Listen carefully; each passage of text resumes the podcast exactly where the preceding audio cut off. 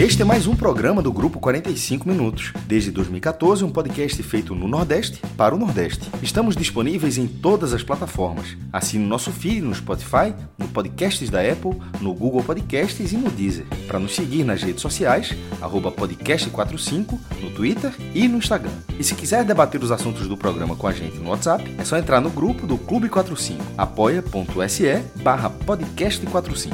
Muito obrigado pela escolha e pela confiança.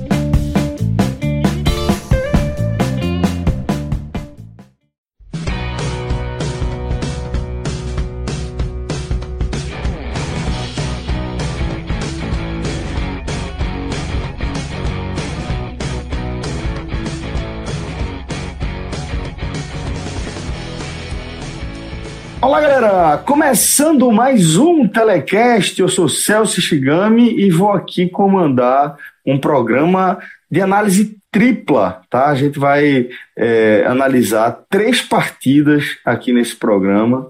Para isso, terei companhia das mais inestimáveis, das mais prazerosas aqui comigo. Estou aqui com o meu querido Rafael Relógio, Rafael Estevam, nos comandos técnicos desse programa.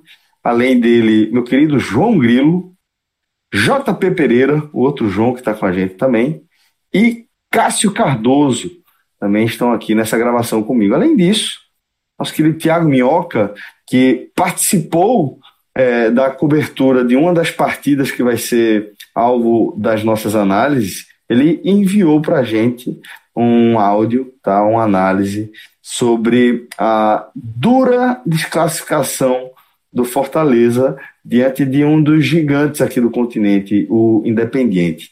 A equipe de Rogério Ceni teve segundos, talvez, de é, se classificar, de reverter a derrota sofrida em Buenos Aires por 1 a 0, vencia por 2 a 0 até os acréscimos, até os 47 do segundo tempo, quando o Independiente marcou seu gol, uma falha, inclusive, é, do sistema defensivo da equipe tricolor, tá? Então, é, antes de a gente começar a falar das três partidas, ah tá, antes que eu esqueça, além de é, Fortaleza 2, Independiente 1 pela Sul-Americana, vamos analisar também os dois jogos que fecharam a quinta rodada da Copa do Nordeste. Estou falando do empate em 1 a 1 entre ABC e Náutico, jogo disputado nos aflitos, e também da vitória do Vitória sobre o CRB 2 a 1 para a equipe de Geninho.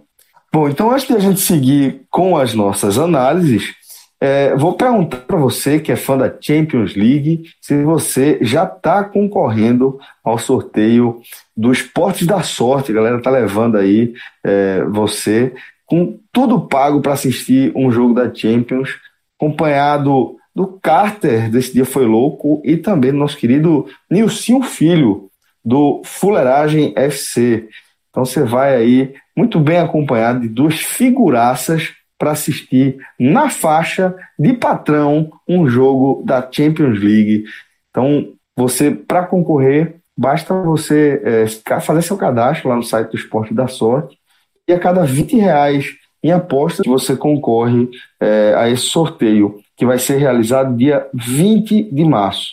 Beleza? Vai lá no esportedasorte.com, você confere aí todos os detalhes do regulamento. Super simples, você faz seu cadastro, começa a dar seu palpite e já está concorrendo.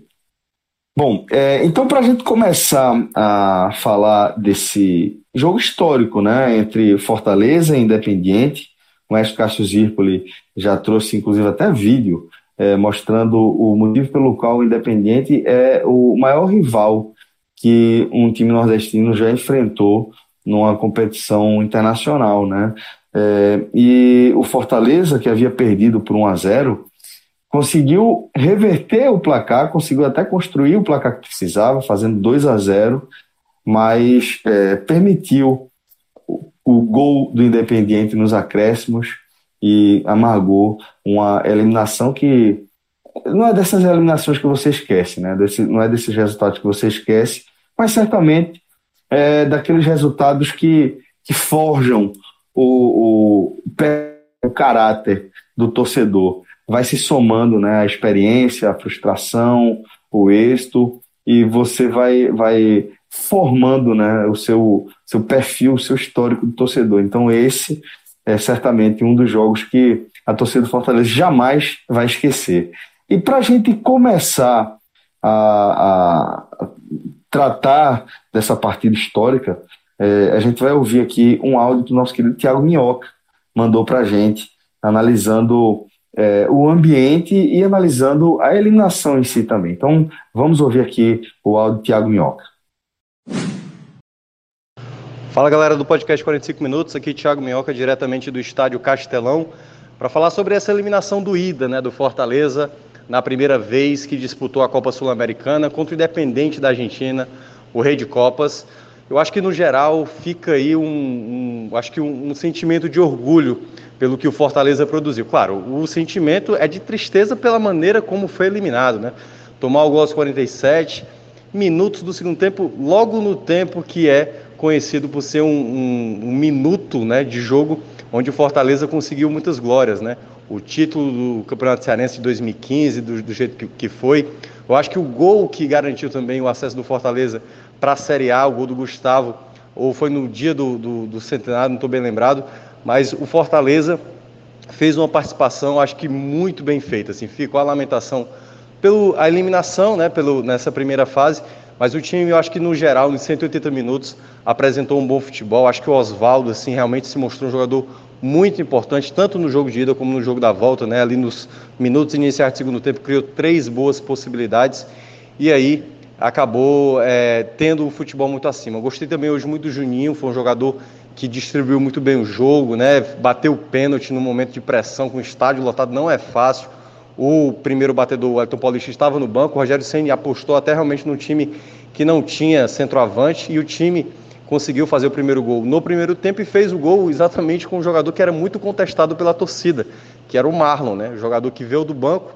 Minutos, quando ele entra na partida, eu falei exatamente na rádio que seria muito interessante se ele fizesse o gol, porque ele poderia calar boa parte da torcida, né? O Rogério Senni já conseguiu calar boa parte da crítica da, da torcida é, há dois anos com o Felipe, ano passado com o Romarinho e esse ano poderia ser a vez do Marlon. Aliás, tem até tempo aí, né? Tem a temporada inteira ainda para tentar, quem sabe, aí mostrar que o Marlon tem o seu valor.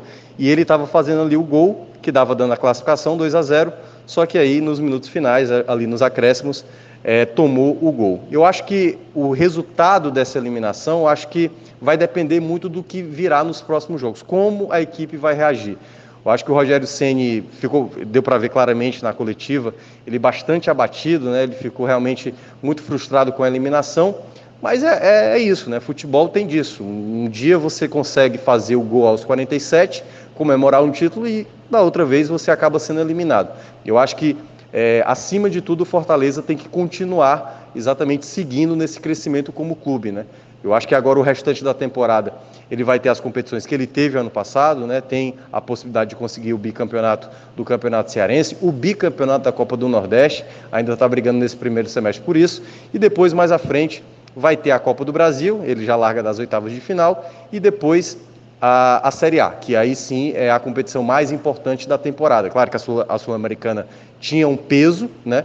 Por, por disputar a primeira vez, mas digamos não era a meta do Fortaleza digamos, passar para fases muito adiante, né? até porque era um estreante. Claro, poderia acontecer, mas a meta do Fortaleza, pelo menos da diretoria, era pelo menos, quem sabe, passar da primeira fase. Como foi independente, ficou mais complicado. E aí o Fortaleza agora visa a permanência na Série A, quem sabe até repetir aí uma dobradinha sul-americana e tentar é, é, disputar de novo. Né? Eu acho que o torcedor gostou de ver a equipe jogar, se mostrou muito bem. Eu acho que o Fortaleza, se for olhar nos 180 minutos, foi a melhor equipe, assim, mas é, lamento, eu acho que o torcedor do Fortaleza vai sair desses, tanto do jogo de ida na Argentina, principalmente, e também no jogo de volta, as chances desperdiçadas, né? Por Oswaldo, David, Romarinho, que perdeu aquele gol no primeiro jogo.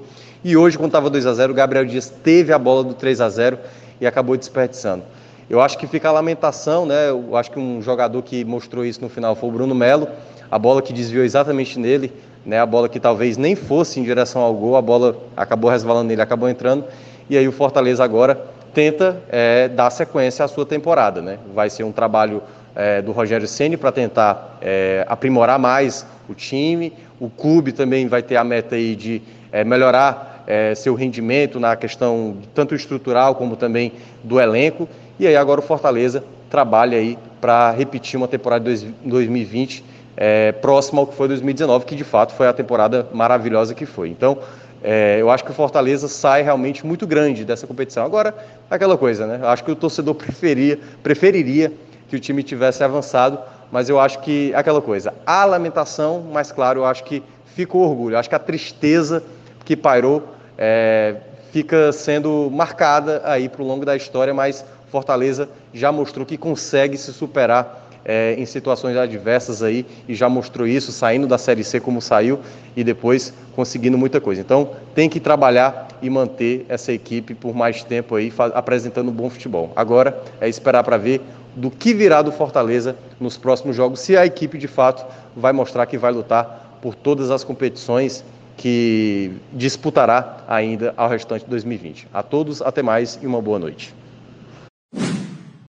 Pois bem, é, então agora eu chamo para a conversa meu querido JP Pereira. É, João Pedro, que jogo duro, que jogo difícil, que jogo histórico, que jogo, né? Para a torcida do Fortaleza, né? Celso, é exatamente como você falou grande jogo e é daqueles jogos em que o torcedor logicamente está envolvido desde, desde o sorteio. Torcedor do, do Fortaleza fez a festa desde o sorteio, fez uma festa linda no jogo da ida lá na Argentina com muita torcida do Fortaleza presente. Um resultado interessante, um resultado reversível e a gente vai passar pelo que foi esse jogo da volta e na volta mais ainda. Mas eu gosto de falar desses jogos que, que, que jogam para o povo, assim, quando a gente vê que muito torcedor de, de, de outras equipes, de equipes nacionais, de equipes do eixo, de outros cantos, estão acompanhando. A gente sabe quando um jogo é grande, quando todo mundo para para ver, quando todo mundo para para acompanhar. E foi isso que a gente viu nesse jogo do Fortaleza. Porque o Fortaleza tem o Rogério Ceni, que é um treinador que vem de um trabalho, vem construindo cada vez mais um trabalho mais sólido, e um trabalho legal, interessante de se acompanhar. Então você mobiliza muita gente e você tem do outro lado um time do tamanho, do peso e que é o Rei de Copas, que é o Independente da Argentina. Então é um jogo que teve essa grande mobilização. É, não, não sei vocês, não sei o ouvinte que está aqui, mas eu que tenho muito grupo no WhatsApp de futebol para debater, para conversar. Basicamente, todos esses grupos com gente do Brasil inteiro estavam falando sobre esse jogo. E aí a gente percebe o quanto foi grandioso. Isso tudo falando do pré, dali da, da, do momento, da tensão, do que, da expectativa. E dentro de campo foi exatamente isso. Dentro de campo compensou toda a expectativa que se colocava. Fortaleza fez um grande jogo, fez uma grande partida, uma partida de domínio, e a gente vai passar detalhadamente mais para frente. Partida de muito domínio, uma partida de várias chances criadas, que, que a classificação. É difícil falar sobre justiça ou injustiça, mas uma classificação que se viesse, ninguém iria reclamar, ninguém iria dizer que não mereceu, tanto pelo jogo da ida quanto pelo jogo da volta, mas que ali num detalhe, aos 47, e aí Thiago Minhoca já citou no seu áudio, um, um, um momento do jogo, um tempo do jogo, em que é conhecido por trazer glórias ao Fortaleza, acesso, título, classificação, grandes jogos com gols aos 47. Hoje veio pelo lado contrário, veio do outro lado. Uma desclassificação com um gol fora de casa, um critério que muita gente odeia, muita gente ama, mas é o momento de falar sobre ele aqui, é o regulamento, então não tem por que chorar, não tem por que brigar contra o regulamento. Gol fora de casa aos 47, desclassifica o Fortaleza na, na Sul-Americana, nessa primeira fase. Lutou, foi guerreiro até o final, mas talvez aí eu não gosto tanto de usar esse tipo de termo, mas o peso da camisa ali do, do Independente é, no finalzinho foi, foi mortal. Uma, uma pequena falha, um pequeno momento de desatenção que o Fortaleza, em nenhum momento desse, desse segundo jogo, tinha tinha colocado em prática, era um time muito atento durante todo o jogo.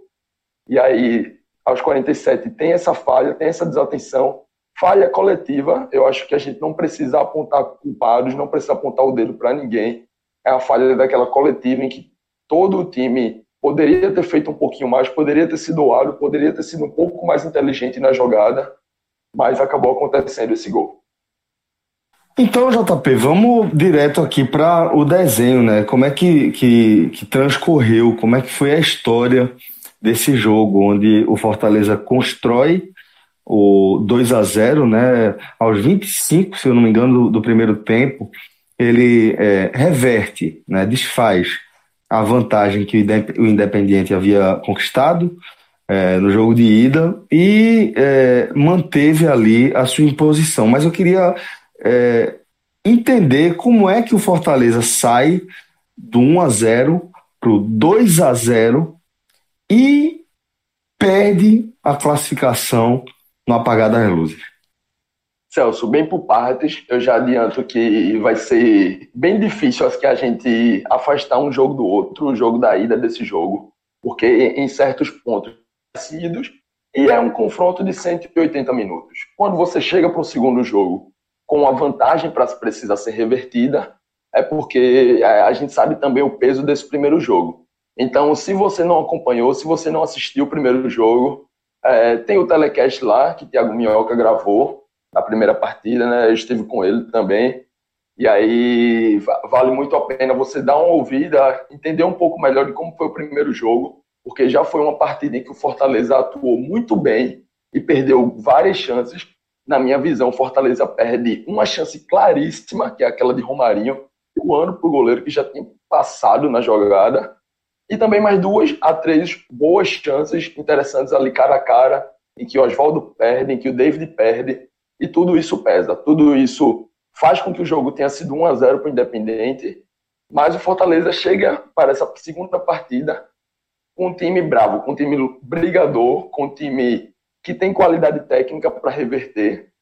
E a, a, única mudança de uma escalação para outra, muita gente esperava até duas mudanças, porque na primeira partida o Quinteiro foi expulso, então, logicamente, era uma mudança obrigatória. E aí o Rogério Ceni tinha a ideia de escalar o Michel, o volante, improvisado aí como zagueiro, e ele faz esse teste no jogo da Copa do Nordeste, mas o Michel vai muito mal, e aí ele prefere promover a entrada do Jackson que é um zagueiro de ofício, mas que não tinha jogado nesse ano ainda. E, na minha opinião, foi, foi uma mudança acertada do Rogério. A partida do Michel contra o Confiança foi muito abaixo para você voltar a dar essa chance para ele num jogo tão pesado. Muita gente também esperava a entrada do Wellington Paulista, que é o camisa 9, o, o artilheiro nato da equipe ali, que tinha sido sacado no jogo da ida porque Rogério Ceni precisou de mais velocidade, mais movimentação. Mas Rogério se manteve fiel ao seu, à sua leitura de jogo, não entrou com o Elton Paulista, continuou ali com o quarteto de ataque, com Oswaldo, mais preso pela ponta esquerda, e aí recompondo, recompondo bastante. David na ponta direita, também ajudando muito no setor defensivo, e mais soltos ali pelo meio Romarinho, que é um, que é um ponta também, e o Mariano Vasquez, que é o, o gringo, é, é mais um meia de ofício, mas também um jogador de, de muita movimentação, hora está entre os volantes, hora está chegando no ataque. E Rogério mantém esse quarteto, porque ele deu certo na partida de ida. Apesar de não ter feito gol, criou várias e várias chances. É, o primeiro tempo começa, e aí eu já trago a estatística de posse de bola, porque vai traduzir bastante o que ele foi, quando o Fortaleza tem 73% de posse de bola durante toda a primeira etapa. 73% de posse de bola, a gente sabe que é um completo domínio. A gente sabe quando um time tem 20% de posse de bola apenas, 27% de posse de bola, que ele só fez se defender. E foi esse o primeiro tempo de Fortaleza Independente. Fortaleza em cima, construindo muitas jogadas.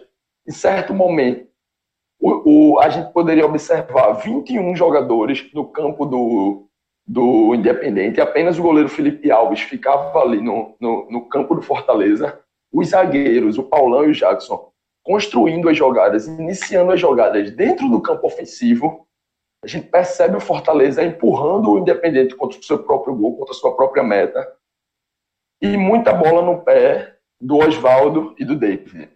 Os dois pontas para mim, fizeram ótima partida, principalmente, eu já dou spoiler do melhor do jogo, Oswaldo.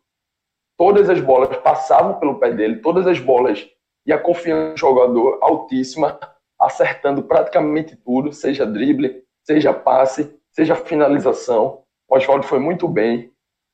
O, o, Fortaleza criando cada vez mais, chegando cada vez mais, e do, dos pés do craque sai a, é, a, jogada que acaba no pênalti. Aos 26 minutos, Oswaldo invade a área, num drible muito rápido ali, característica dele, entra na área, dá um drible buscando a linha de fundo, o, o, o lateral do, do Independente derruba o Oswaldo, pênalti claro, Juninho pega a bola, muita pressão em cima dele, mas ele faz uma batida perfeita, aquela batida ali na rede lateral do gol, que a gente sabe que quando bola, o goleiro cai muito bem, acerta o canto, vai muito bem, mas é uma batida forte, uma batida muito no canto, praticamente impossível de ser defendida.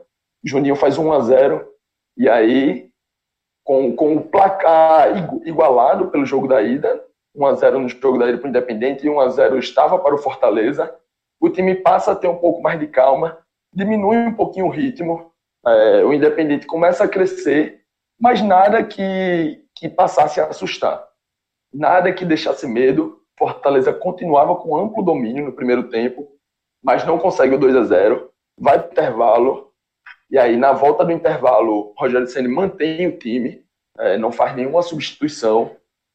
O Independente, a partir disso, começa a crescer, e aí no segundo tempo, durante todo o segundo tempo, o Independente teve 55% de posse de bola.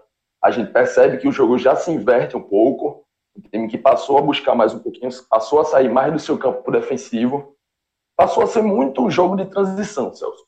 Um jogo em, que as equipes mudavam bastante de posse, as duas equipes passaram a marcar mais em cima, passaram a buscar mais, maior pressão, onde ao invés do Independente, quando perdia a bola, ao invés de recuar para fazer sua organização, buscava pressionar para recuperar a bola mais rápida, que é uma característica dessa equipe, uma equipe que busca recuperar, tem uma, um, um tempo de recuperação de, de posse muito curta, então passou a colocar isso mais em prática, era algo que o Fortaleza também já vinha fazendo, e passou a ser um jogo muito mais aberto, com chance para os dois lados.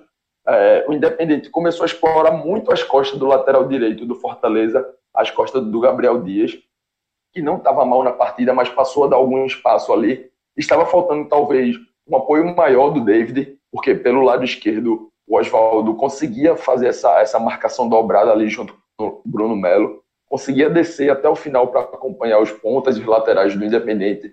Já pelo lado direito, o David fazia isso bem menos.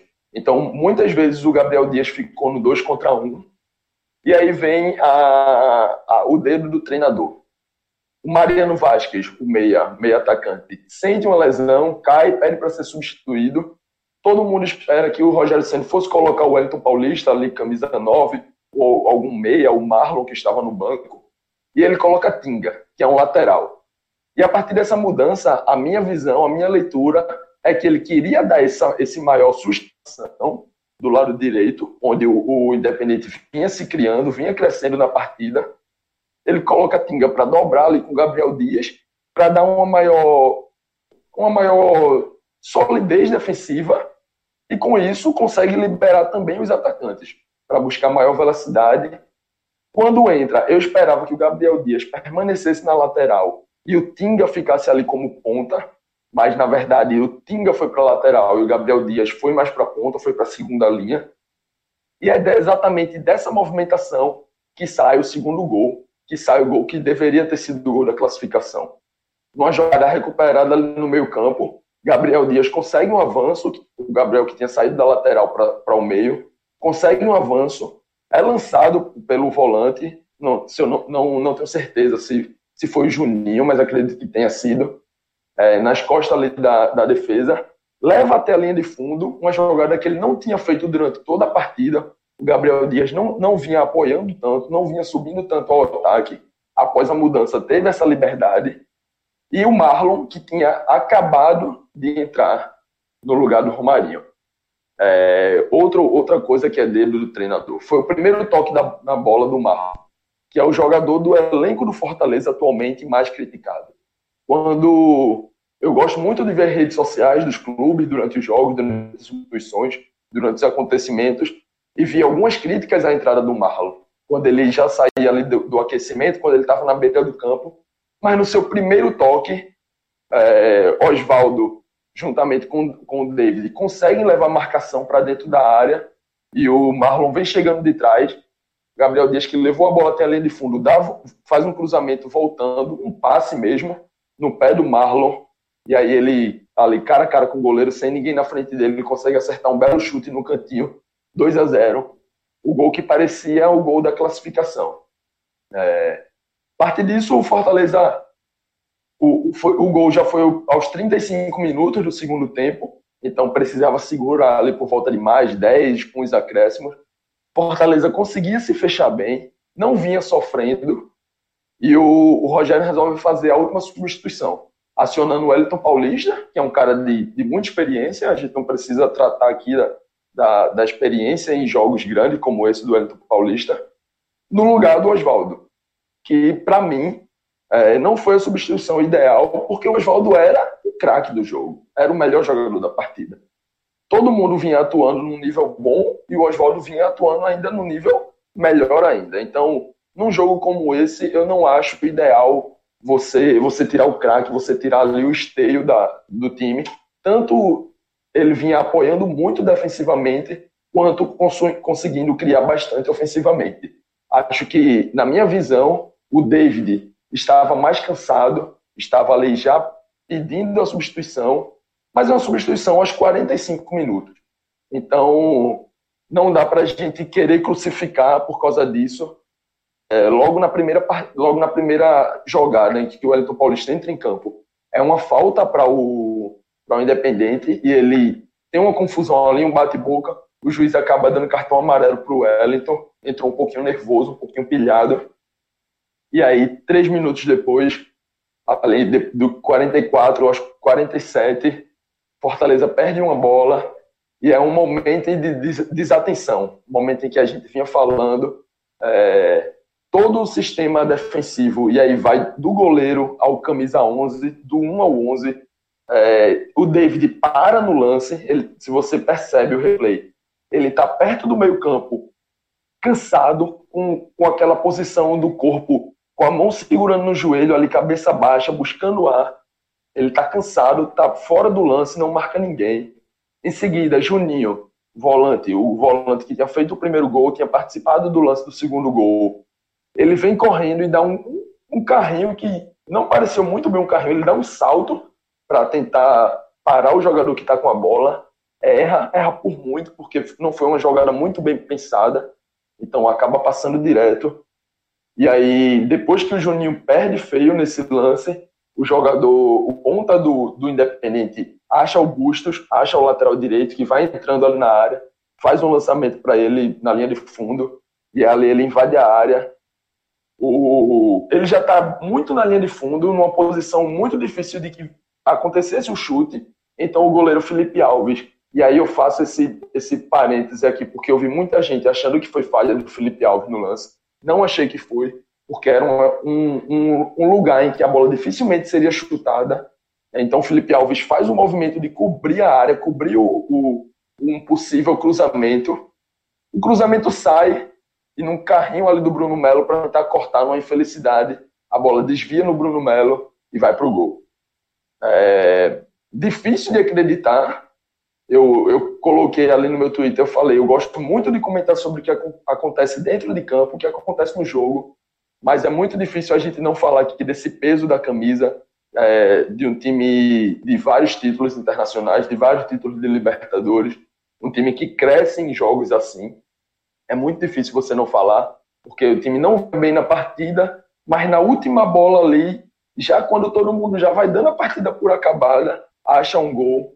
E depois disso, o Fortaleza ainda teve mais dois minutos, tentou alçar algumas bolas na área, mas já era já estava muito nervoso, já um time muito pilhado, não conseguiu mais nada. 2 a 1 um, um resultado até certo ponto improvável, até certo ponto eu, eu julguei como inacreditável, mas que aconteceu e acaba eliminando o Fortaleza da, da Copa Sul-Americana nessa sua primeira passagem. Acho que o time poderia ir muito mais para frente. É um time que vem jogando um ótimo futebol e deixou claro 180 minutos, mas numa infelicidade, num momento de desatenção e com um regulamento aí, por muita gente questionável, é, acaba sendo desclassificado, acaba sendo eliminado.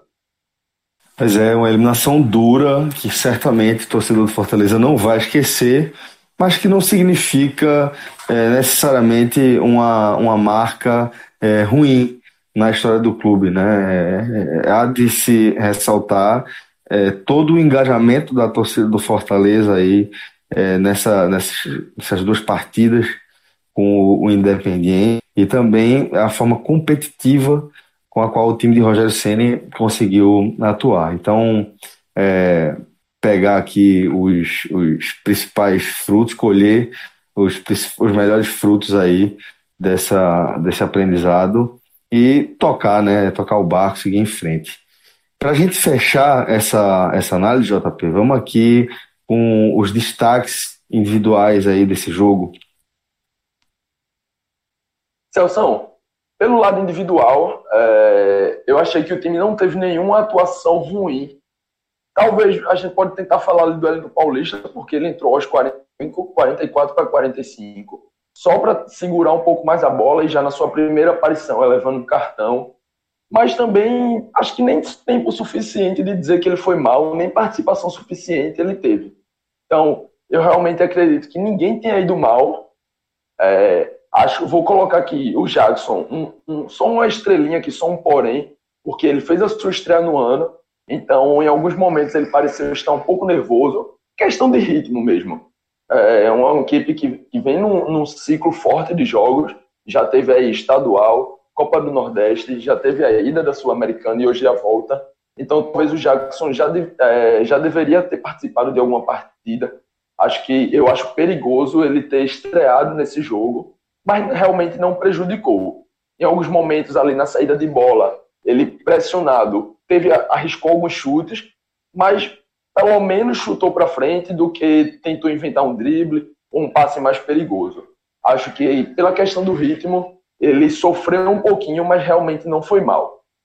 Pelo lado positivo, eu vou citar aqui é, Oswaldo, porque já deu spoiler no começo do programa jogou muita bola, muita bola, muita bola.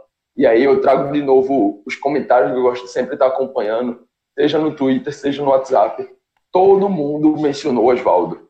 Eu vi torcedor do São Paulo mencionando Oswaldo. Eu vi torcedor de outros times dizendo que Oswaldo talvez esteja na melhor fase da sua carreira, no momento em que ele já tem mais de 30 anos, no momento em que normalmente a gente espera que o jogador esteja em baixa ele tá jogando o fino da bola. Ele é, para mim, é o melhor jogador do Nordeste atuando. Tá jogando muita bola, muita bola. Vi muito torcedor do esporte também lamentando, dizendo que ele nunca fez uma atuação desse nível quando atuou pelo esporte, algumas temporadas atrás.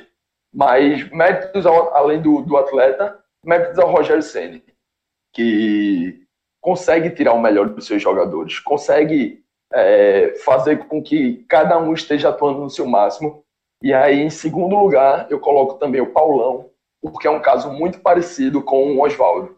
É um cara em que, quando o Fortaleza contratou Paulão, muita gente criticou, muita gente meteu o pau, porque Paulão é aquele cara conhecido por falhar, aquele cara conhecido por ser azarado, por errar uma vez no jogo e esse erro acaba sendo o da derrota da equipe.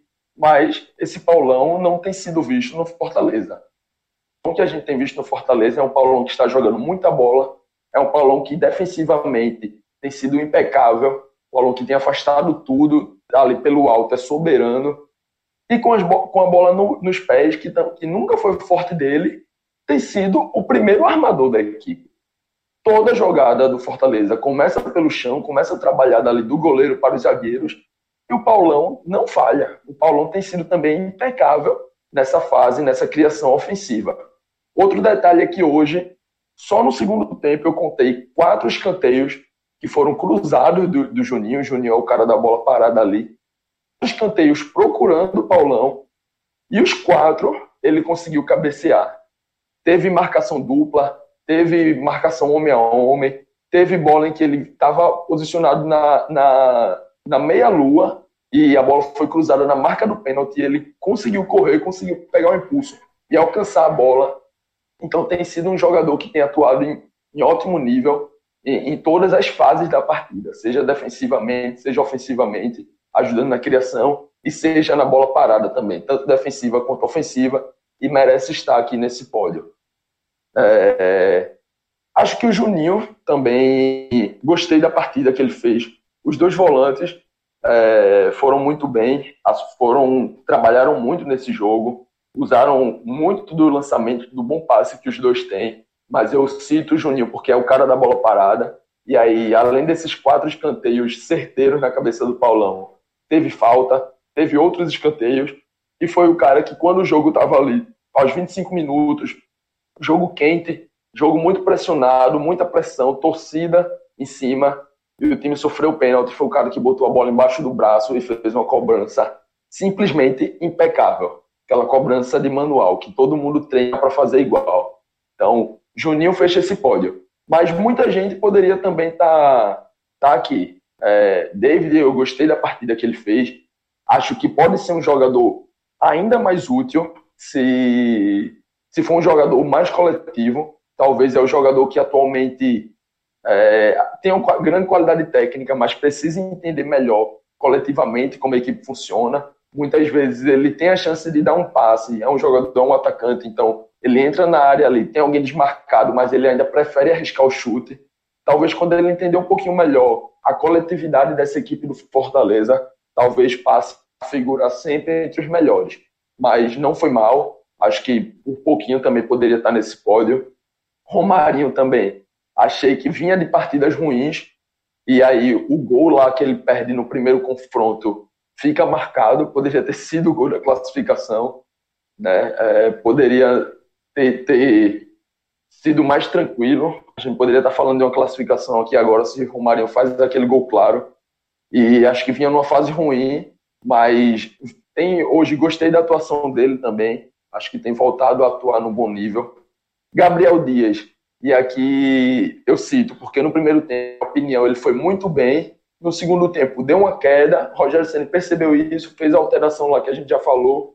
E ele consegue ter uma, uma assistência, uma linda assistência para o segundo gol. Mas também, logo depois disso, o Fortaleza teve a chance de matar a partida, teve a chance de fazer o 3 a 0 logo depois do segundo gol. Tem uma bola no pé do Gabriel Dias, entrando na área, com ele e mais dois jogadores do Fortaleza contra apenas dois do Independente. Então a gente tem uma situação de três, três atacantes contra dois defensores.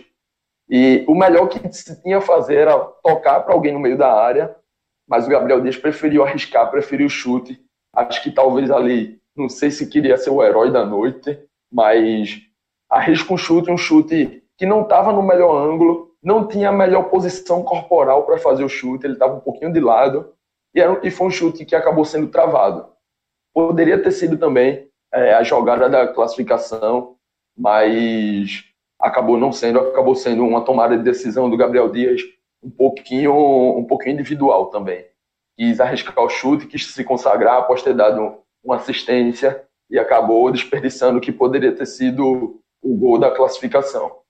Mas a equipe do, do Fortaleza teve um, um, bom desempenho nessa noite e por uma infelicidade acaba não conseguindo essa classificação.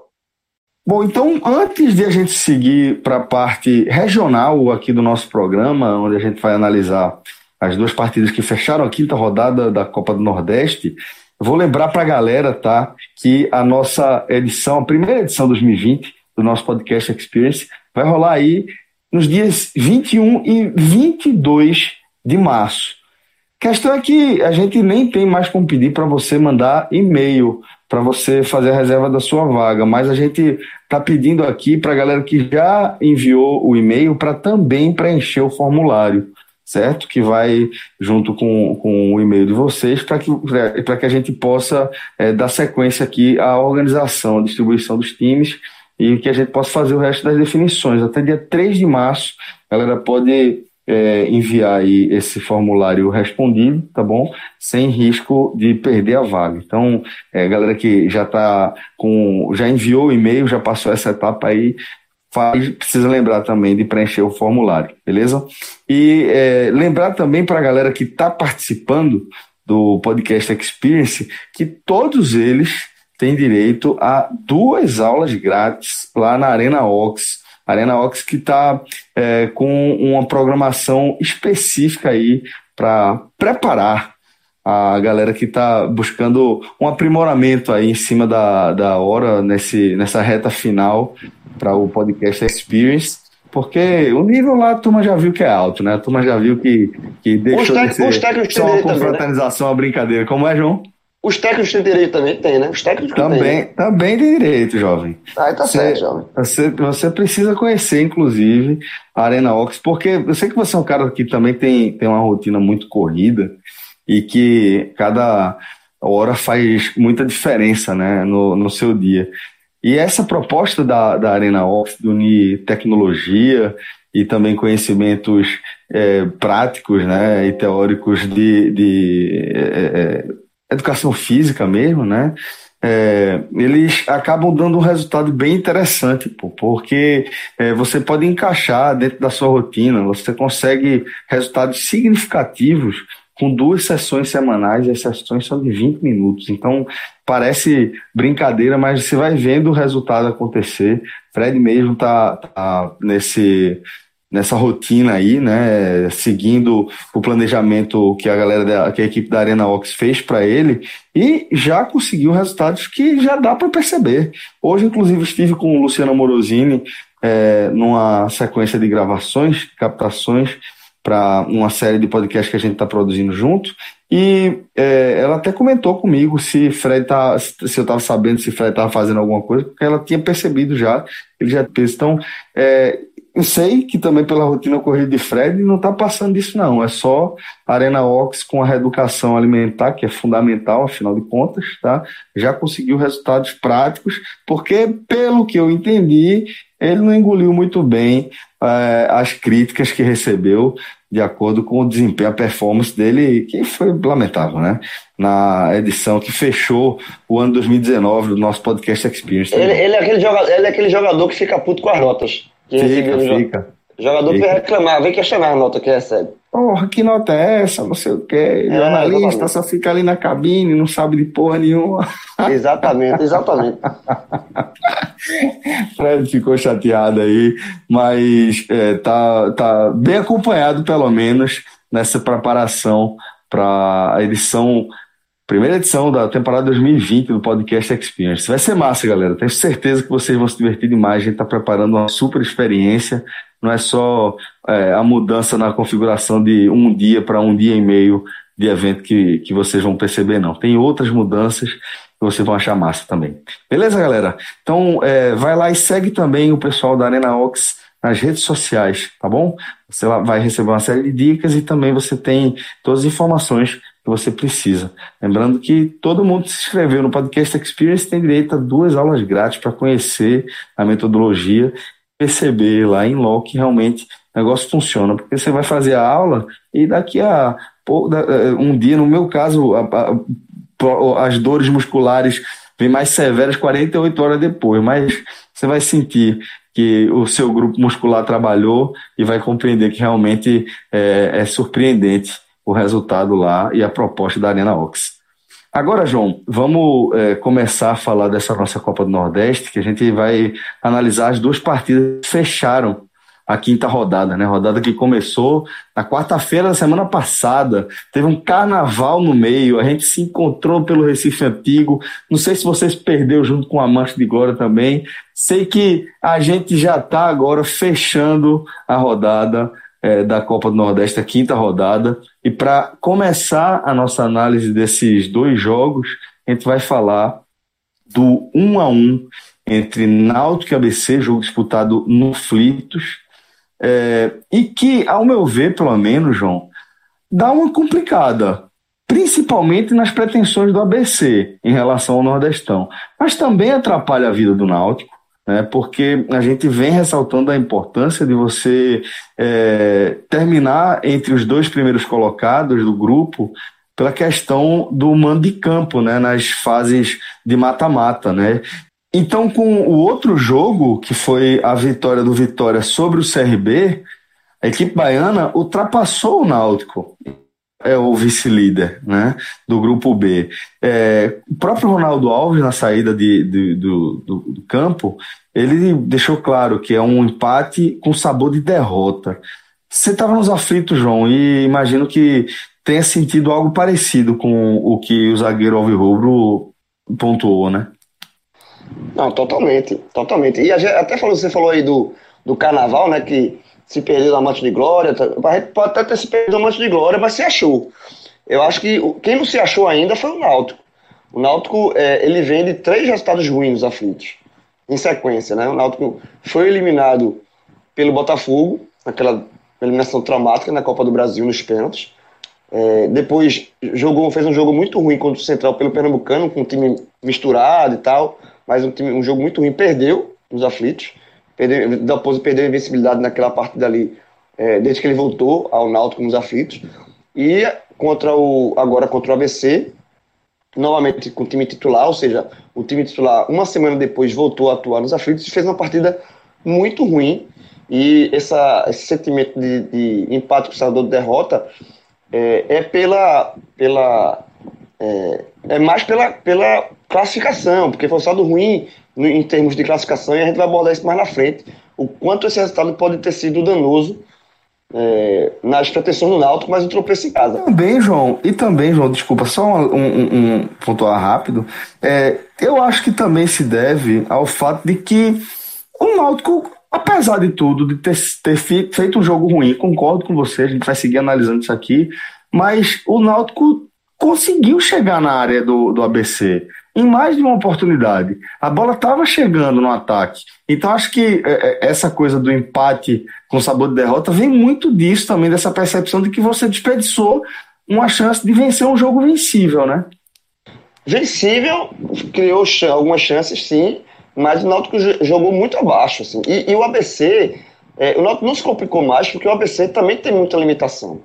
O ABC é um time muito limitado, é um time, é um time que se fosse é, 10 centavos de, tivesse 10 centavos a mais de qualidade, um real a mais de qualidade, é, poderia ter complicado a vida do Náutico, até porque o Náutico no segundo tempo, o Náutico deu muito espaço. Aqueles é. gols que o Berguinho perdeu, se ele acerta, que foram dois chutes em sequência, né?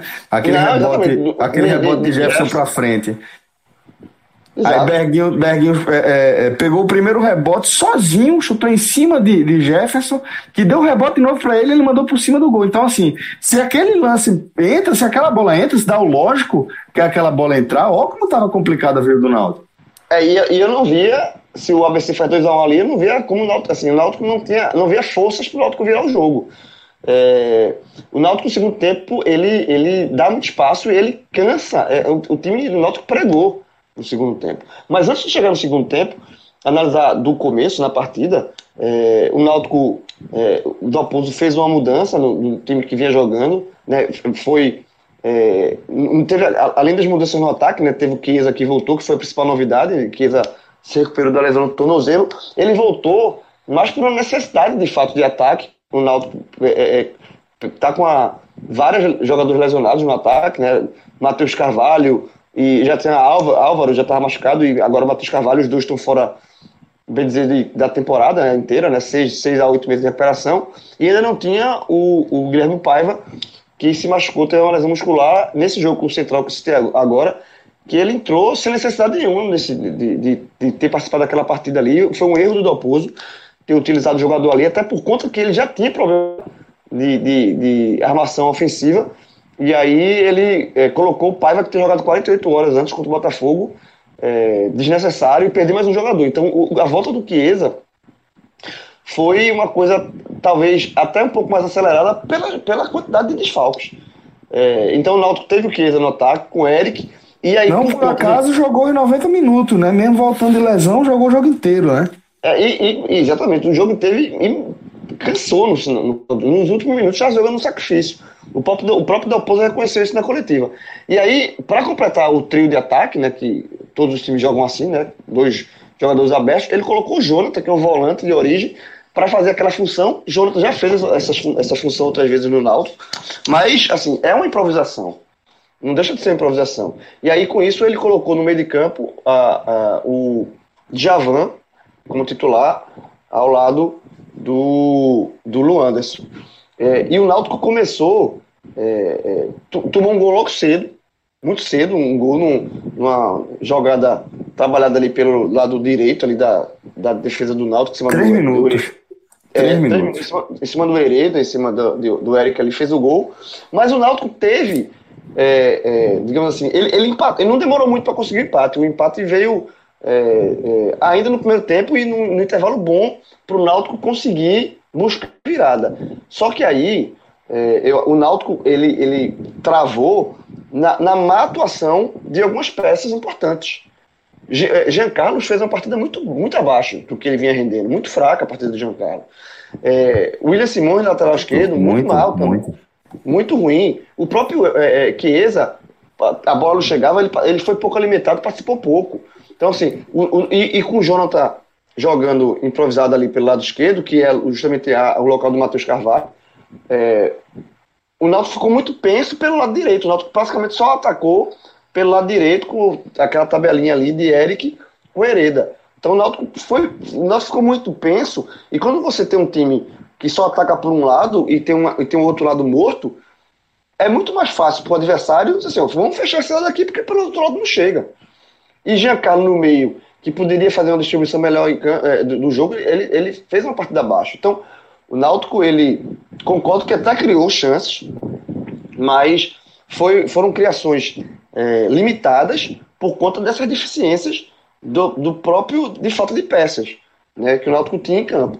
No intervalo, o Dalpozo fez uma mudança que eu não entendi direito muito bem a, a mudança, talvez eu não tive essa informação até a gravação de telecast, o porquê do Djavan saiu, se ele sentiu alguma coisa, porque ele tirou o Djavan e colocou o Haldane é, e fez uma troca, uma troca de 6 por meia dúzia, que sinceramente não funcionou, na minha visão não funcionou. O Haldane não, é, ele talvez para melhorar o, o, o, a saída de jogo ali, enfim, eu acho que não, não, não surtiu efeito. Foi uma troca de 6 por meia dúzia, uma troca que ele não tinha necessidade de fazer tá? Até porque ele queimou a substituição é, de, de uma, uma, possível substituição mais ousada, de fazer uma, uma, uma mudança, tirar, você, a, mudança que ele fez logo em sequência no tempo, porque ele, ele, quando ele colocou o Salatiel, ele jogou o Jonathan para o meio, né? Ele tirou o Luanderson jogou o Jonathan para o meio. Então, é, só que essa vinda do, do, do Jonathan para o meio já poderia ter sido no intervalo, sabe assim? Ele, ele já poderia ter uma, ter uma mudança mais ousada, não fez. Ele trocou a bolinha pela bolinha, assim, seis por meia dúzia. O Náutico não, não houve uma melhora no, futebol do Náutico. E a partir do no passar do tempo, o Náutico, a, a, marcação do Náutico, que já não é grande, não é das melhores, porque o Luanderson é um volante que realmente não marca. Tá? É, uma, é uma crítica que, que se faz ao Luanderson desde a primeira, é, das primeiras partidas que ele fez para o Náutico. Quando o Luanderson fez algumas as primeiras partidas dele pelo Náutico, ele chamou atenção pela qualidade no passe. Ele tem uma certa qualidade no passe. Se você comparar com o Josa, é, é a melhor absurda. Só que também, se você comparar com o Josa, é, Luanderson marca muito menos. É um, é um volante que realmente não tem pegada. Não tem pegada. É um, jogante, é um, um volante que marca muito distante. É um, é um volante que marca muito, muito, é uma ocasião muito frouxa. Então, o Náutico, com, no segundo tempo, com é, o desgaste físico, que também é uma coisa que, que é, é preciso ser criticado. Para não, fugir, não fugir muito tempo dessa mudança, é, vou juntar essas duas partes da sua análise e dizer o seguinte: eu acho que é, a mudança, a entrada de Haldney foi justamente para tentar melhorar é, a marcação ali na, naquela linha do naquela, naquela, naquele setor do Náutico, né? Que realmente com o Lu Anderson e com, com o Diavan estava meio frouxo, o ABC estava encontrando espaço por ali. O primeiro gol, ele sai de uma jogada que é de uma jogada de ponta, mas ele vem para o meio e encontra espaço é, na, na hora que, que ele puxa para o pé direito, né? E o, o próprio Cedric também tinha, tinha encontrado espaço, encontrou espaço em algumas oportunidades. Eu acho que foi por isso que ele tentou é, colocar Haldner, mas eu achei que ele ia manter é, de, Javan e tirar o Anderson, porque realmente eu estava sentindo essa fragilidade na, na marcação de, de Luanderson. É, exatamente. O Luanson é um, é um volante, repito, ele marca muito pouco. O Náutico perde muito com marcação, tendo ele como volante para marcar. É, então, o Náutico, com, com isso, o Náutico não melhorou seu futebol ofensivo, é, de, continuou dando espaço na marcação, a marcação foi, e o time foi cansando, foi pregando, foi, o time foi, foi é, fisicamente foi pregando. Então, assim, e é uma coisa a se questionar, porque o Náutico teve uma pré-temporada elogiada por todo mundo. É, eu elogiei bastante, assim, o, a preparação de pré-temporada, o, o, planejamento que o Náutico fez de pré-temporada. Se você escutar o, o, o áudio guia lá atrás, no começo do ano, sobre os times que a gente fez, um áudio guia para cada um dos, dos times do G7 do Nordeste, isso foi muito pontuado na questão do Náutico. O quanto o Náutico teve um, uma, um dezembro inteiro de pré-temporada, manteve uma base. Só que, assim, e, e, o Náutico, esse ano, ele tá rodando o elenco. Ao contrário do ano passado. A, a, ano passado, o Márcio Goiano, que era o técnico do Náutico na época, foi muito criticado, justamente, de forma justa, correta, porque ele não poupava. Ele colocava o time no Pernambucano, o time na Copa do Nordeste, o, o time principal nas duas competições, e isso foi desgastando o time ao ponto que o Náutico foi eliminado contra o Santa Cruz na Copa do Brasil, com um time basicamente de menino, porque ele começou a perder jogador. E esse ano não. Esse ano o Náutico vem dosando isso, vem rodando elenco. Alguns jogos do Pernambucano, o Náutico, muitos dos jogos do Pernambucano, o Náutico utilizou.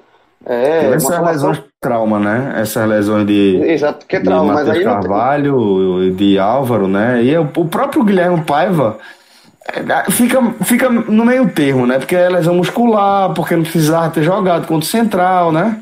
É, exato. Essa foi a única lesão, assim, digamos assim, de falta de planejamento errado. É, porque as de trauma não tem o que fazer. Mas o, o meu questionamento é que o time é, tem, fez, fez, o time principal fez essa dosagem, e, mas o time principal está morto. Segundo tempo, o time abre o bico. É, é, já, já tinha acontecido isso no jogo contra o Botafogo, que foi um jogo bem, bem mais desgastante, que o time realmente se doou muito mais mas o time pregou. É, e, e, e, o Paiva, quando foi bater o último pênalti, estava morto para bater o pênalti. É, e se machucou 48 horas depois. E, e dessa vez, contra o ABC, ficou nítido mais uma vez que o Náutico pregou. Cansou, sentiu isso. E o ABC é, foi tendo volume, foi ganhando volume, foi ganhando volume, foi melhorando. Teve esse lance que você citou aí do jogador que, que o Jefferson deu dois rebotes e não foi aproveitado pelo ABC. É, e aí ele faz a segunda mudança. Berguinho. Berguinho. É, e aí o Leopoldo faz a segunda mudança é, quando ele tira Lu Anderson. Ele coloca, ele chama o, o, o Jonathan pro meio. E ele entra com o Salatiel. Aí ele entra com o Salatiel aberto. Eu também não entendi essa mudança do Salatiel aberto. Porque quando o Salatiel, já a segunda vez que acontece isso, contra o River, pela Copa do Nordeste na estreia, quando foi a estreia do Chiesa, ele colocou Salatiel e Chiesa, só que ele botou Salatiel aberto e Chiesa como centroavante. Como é, é, é, eu esperava o contrário. Chiesa jogou no Fortaleza ano passado, jogador aberto, jogou algumas situações, alguns jogos como, como ponta. E, e Salatiel é um jogador de referência na área. Então, assim, essa, essa entrada do Salatiel pelo lado não fez muito sentido para mim, de novo. Tá? E aí o Náutico não conseguiu agir. O segundo tempo do Náutico foi pior do que o primeiro. Se o primeiro tempo do Náutico não fez um bom, um, um bom, um bom jogo, é, mas criou algumas oportunidades. O segundo tempo do Náutico foi pavoroso, pavoroso, horrível. É, e aí, para terminar de vez, a, a, uma partida fraca e, e, e a, a, leitura de jogo equivocada de, de Dalpozo, é, ele toma uma atitude que para mim foi. É, a, gente até conversou antes, depois do jogo, é, saindo pelo telefone, que para mim foi é injustificável. Morrer com a substituição, né? Exatamente, é você morrer com substituição. Você, o Náutico, o resultado do Náutico é, foi muito ruim em termos de classificação. O Náutico tá jogando nada, o Náutico tava pregado em campo, morto, o time cansado, e ele morre com a substituição. Então assim, não é, não, tudo bem que o elenco do Náutico, que estava no banco, eram jogadores questionáveis. O próprio Salatiel que entrou é um jogador muito questionável. Só que assim, é, é um recado das duas uma. Ou é um recado do dizer, ó, esse, esse jogador, eu prefiro morrer com esse time jogando nada do que botar qualquer jogador do meu, esse meu banco de reservas, porque esses, jogadores do banco de reserva nenhum prestam.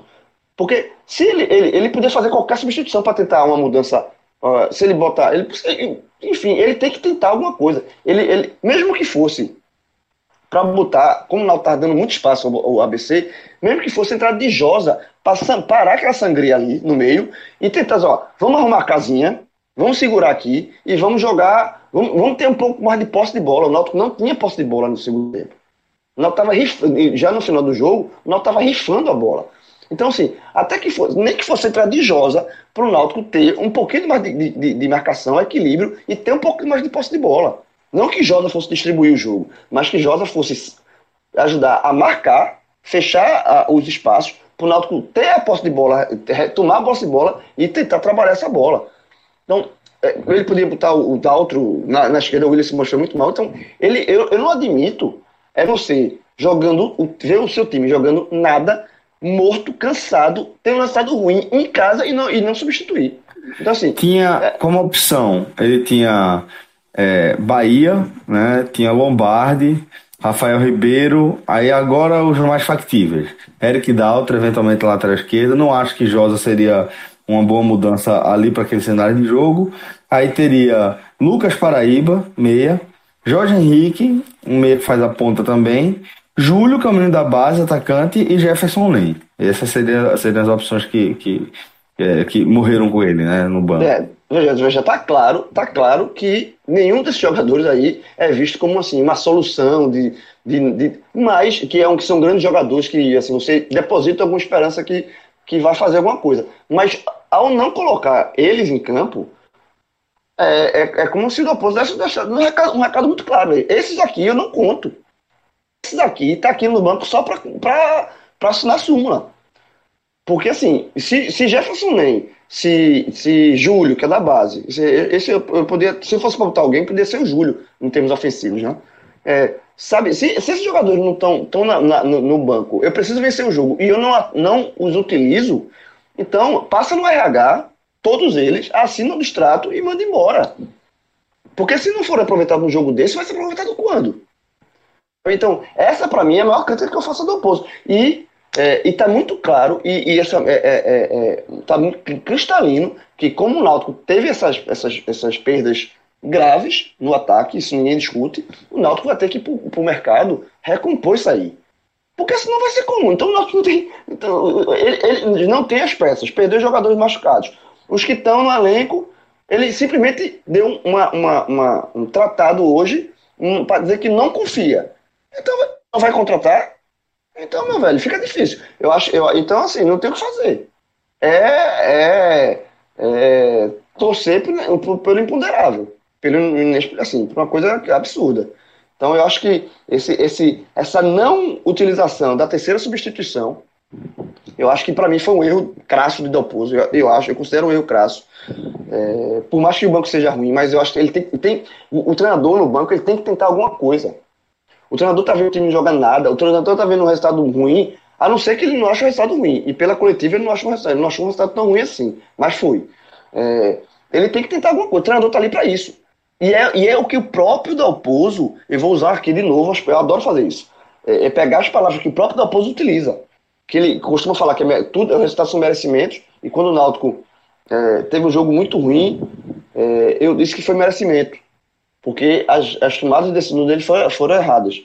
E, e dessa vez, é, ele falou que quando teve as, as, ele perdeu esses jogadores, que o treinador está ali para procurar soluções.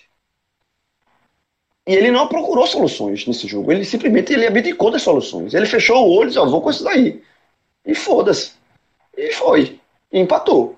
E podia ter perdido. Então, assim, eu acho que é, é uma. É, o que aconteceu hoje de não substituir é muito, muito, muito.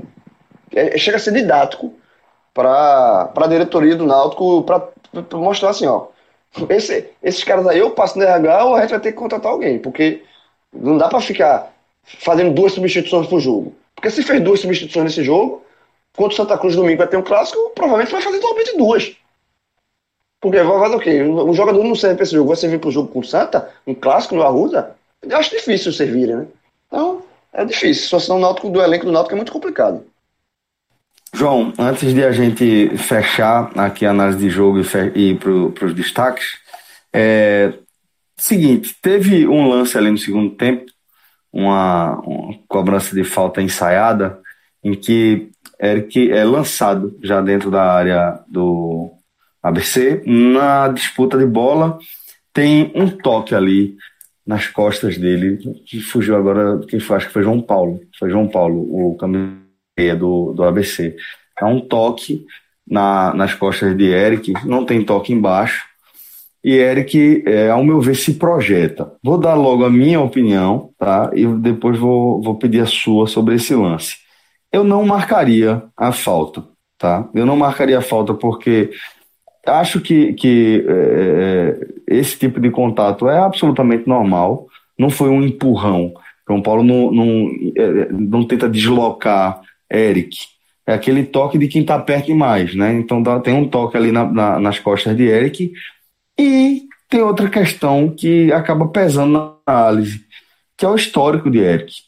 Eric costumeiramente opta por essa tentativa de cavar a falta dentro da área é uma característica dele. Eu não gosto, mas é uma característica dele. Teve outro lance que foi bizarro. Ele tentou deixar o pé, não encostou em ninguém e tal, já no finzinho do jogo ali, já depois desse lance que eu estou descrevendo. Então eu não marcaria falta. Não sei qual, se você conseguiu ver esse lance com clareza para analisar. É, eu estava no estádio, tá, na arquibancada central, e de onde eu estava, eu também não achei. E aí, eu, tô, eu concordo sempre com o que você falou, Celso, porque ao não achar, minha primeira impressão foi: não foi Eric que se jogou. Porque Eric tem essa mania, de fato. Ele tá ficando. É, ele tem essa característica. Ele já tem uma característica ruim para ele, que é jogador firulento. Sabe assim, é de, que enfeita as jogadas às vezes mais do que a jogada precisa. Ele tem esse, essa, esse problema. Não de, não de hoje, não é de hoje que ele tem isso. E aí ele está acumulando para si é, outro problema, que é jogador cai-cai que é jogador que se joga. E, e, e, esse rótulo é muito ruim, de fato, porque o, ele já fica marcado negativamente com a arbitragem. O árbitro, é, mesmo que pode sido um, um, não, eu acho que não foi pênalti nenhum dos dois lances, mas num outro lance, num outro jogo. A se ele sofreu... é de Michael Vinícius Santos Freitas, da, do, da, da Federação Sergipana. É, eu não achei que foi que pênalti de onde eu estava. E aí uh, eu mandei uma mensagem do WhatsApp para o pessoal do, que estava na redação do Super Esporte, né, lá no diário, perguntando, porque eles estavam vendo pela TV, que que eles achavam, eles também, a, a opinião lá é que, mesma, a mesma opinião, que ele, que também foi a visão que eu tive no estádio, que a, pode até ter, até, houve até um toque, mas Eric já vai para o lance caindo. Ele já vai esperando esse contato, ele já vai querendo cavar o pênalti. Então, Eric, é, com essa essas duas tentativas frustradas, ele vai reforçando uma fama de Kaikai e que é péssimo. Porque se em outro, um outro jogo, se tiver um lance mais forte, que aí sim é um lance que você pode até não, isso aqui foi pênalti, mas o árbitro termina não dando e, e jogos, esses jogos de primeira fase da Copa do Nordeste não tem o VAR, né, não tem o árbitro de vídeo, o árbitro, o árbitro assim, ó, pelo histórico já você vai predisposto a achar que não foi. O jogador, jogo, o árbitro, é importante dizer isso, né? O árbitro é gente, né? E é uma pessoa, um profissional, que é, pode ter sido levado a cometer um erro de julgamento, né? Um erro que para ele é um erro de execução ali da sua prática profissional, porque um jogador o induziu a cometer esse erro. Isso, isso é uma coisa que, que é, já ouvi de vários, de vários hábitos com quem já conversei aí ao longo desse, dessa caminhada da gente, que é uma coisa que, que o árbitro fica puto. O árbitro fica puto com o jogador que é, que é cai-cai. Porque no que, é, o, no que pro, pro jogador é aquela coisa de, não, pô, tô tentando aqui fazer com que meu time vença. Pro árbitro é, ele tá tentando me induzir ao erro, fazer com que eu erre. E é, são erros que marcam muito a carreira do árbitro. Então, por isso que o árbitro ele, ele é, tem essa, essa essa coisa com o jogador que é cai-cai, né? Porque ele, ele, ele realmente tem o receio de ser induzido, estar tá sendo induzido ao erro, né? É, e, e assim, e outra coisa, só para fechar esse assunto, que também me irrita profundamente, porque essa impressão que o árbitro teve, se ele. É Eric, não foi não, assim, já, você já fica com o pé atrás. Eu, se eu tive da arquibancada, quando eu vi que foi Eric, eu, Eric me levou a, tend, a, a tendência que não foi pênalti, porque pela fama que ele já tem. E o que me deixa mais irritado é que é, um, é o tipo de lance que o cara, jogador, abre mão de tentar uma finalização para cavar um pênalti, porra. O lance da falta foi uma falta, uma jogada ensaiada que Jean Carlos toca para ele. Jean Carlos podia até ter batido direto.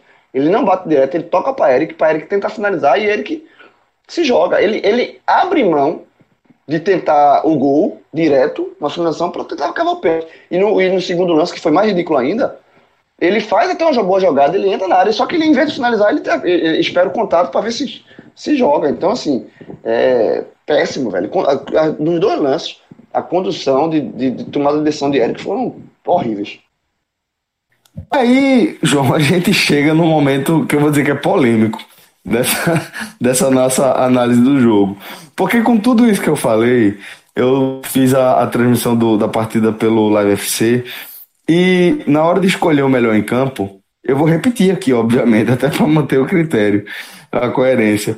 Eu indiquei Eric como melhor em jogo. E eu vou dizer o motivo, certo? Porque, apesar desses lances aí, Eric foi basicamente o único jogador do Náutico que tentou o jogo inteiro. Sabe? E, e outra, é, você até destacou que ele é um jogador que já tem fama de firulento. Eu acho que ele nem foi tão firulento assim hoje. Acho que é, ele deu mais passes, tentou dar mais assistências do que arriscar dribles. É uma coisa que a gente sempre cobrou de Eric. Acertou algumas dessas enfiadas, teve boas invertidas, teve boas, é, boas tabelas, arriscou bons dribles. E é, por isso, no, nesse deserto de boas atuações que foi o, o, time do Náutico hoje com o ABC, eu escolhi Eric como, como o melhor do Náutico. Eu não sei se você concorda comigo. Tá sozinho não, jovem. Eu voto também. Agora, o, o voto, eu, eu, voto em Eric como melhor, mas é, é, quase um voto de protesto pela atuação do Náutico como um todo, porque de fato, num jogo onde Eric, que tem todos esses defeitos, o tempo que ele perdeu aqui comentando os dois lances que ele simula, tentou simular o pênalti, a gente mesmo assim, ele é, é, é, e eu concordo com você, a gente escolhe ele como melhor jogador do Náutico na partida, mostra o quanto o Náutico jogou mal, né? Porque, mas assim, de fato, o Eric tentou boas jogadas, ele deu bons passes, ele tem que aprender urgentemente e assim, assim, é, tem, treinar muito finalização. As, finalizações, as finalizações de péssimo são péssimas de Eric, estão, assim, horríveis. Mas ele, tá, ele buscou. Ele, quando, a, quando a bola caiu no pé de Eric, era o único momento que o torcedor do Náutico tinha de alguns pés sair alguma coisa. Mesmo que muitas, algumas vezes não saísse nada. Então, está muito medicado, sim. Não, não tem. Eu acho que é, é, é, mais um registro do quanto o jogo do Náutico foi ruim. Mas além de Eric, que para mim foi o menos ruim, digamos assim, do Náutico, eu acho que eu, eu gostei também. Ronaldo Alves. Ronaldo Alves, na Olha zaga. aí. Ronaldo Alves, eu gostei. Ele foi, fez uma partida.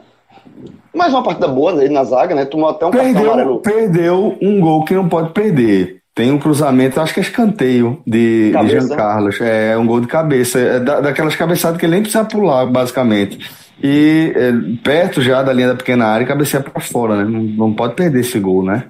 É, mas, mas fez a partida concordo, defensivamente concordo. segura. E, e vou dar um segundo voto ali, é quase muito parecido com o primeiro de Eric, que foi de Hereda. É, porque... Meu irmão, velho, se a gente tivesse combinado, não tinha dado certo.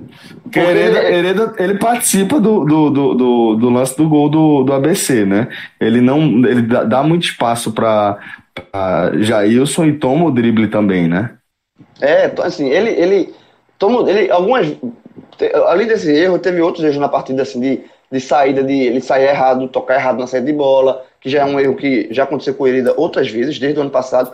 Só que, assim, ele com, com o Eric, ele fez uma, boas tabelas com o Eric. Uhum. Ele participou bem com o Eric, assim, no lado direito, como eu falei. É dele o cruzamento que origina o gol contra do ABC, por exemplo. Ele que ganha a jogada ali pela direita, tá, tabela com o Eric, né? Aí é. ganha aquela, aquela jogada ali pela direita, invade a área, cruza certo, buscando o segundo pau, de repente Chiesa ou até o próprio Jonathan estava fechando ali no segundo pau. Então Rafael faz a defesa e a bola já já é, resvala ali em Bruno, já está muito em cima do, do, do, do, segundo pau e acaba, e acaba morrendo. Mas de qualquer forma foi de Hereda a jogada que origina esse lance, né? É, ele, como eu falei, o primeiro tempo o Náutico trabalhou só pelo lado direito, com o Eric e com o Hereda. Então, eu acho que vale, sim, uma menção honrosa, porque não, não, nem, dos, nem dos três que a gente fez uma grande parte. Tipo, numa, numa nota de jornal, eu acho que nenhum ganharia nota 7, por exemplo. Seria 6,5, 6, 6,5. Seria mais ou menos isso. Mas é, é isso. Se, vamos, a, gente, a gente escolhe, a gente escolhe aqui três, tá bem, tá bem entregue. E entre os piores, quem é que você apontaria? Vamos lá. É, eu acho que o Lu Anderson, para mim, fez uma partida muito fraca, já falei aqui, um volante que não marca, e isso. É... Inclusive, protagonizou um lance muito curioso, né? Sim, foi errado. Ele, zero grau, né? É, Rapaz, rolou essa lenda. Eu acho que, na verdade, essa foi a justificativa. Inclusive, na transmissão também, é, falei que foi isso, mas eu estranhei que foi muito rápido. Porque é, é, Jefferson caiu na hora, né? Foi combinado ali, teve uma hora que Jefferson caiu para ser atendido para segurar. Foi nesse tempo que, que é, Lu Anderson saiu, é, é foi para o vestiário, entrou por ali e voltou. Então, automaticamente, a turma foi para o mal universal, né? É, só, mas o fato, o, fato, veja, o fato de ser rápido, eu conheço um amigo meu que mais ou menos por aí. Viu? Você conhece também?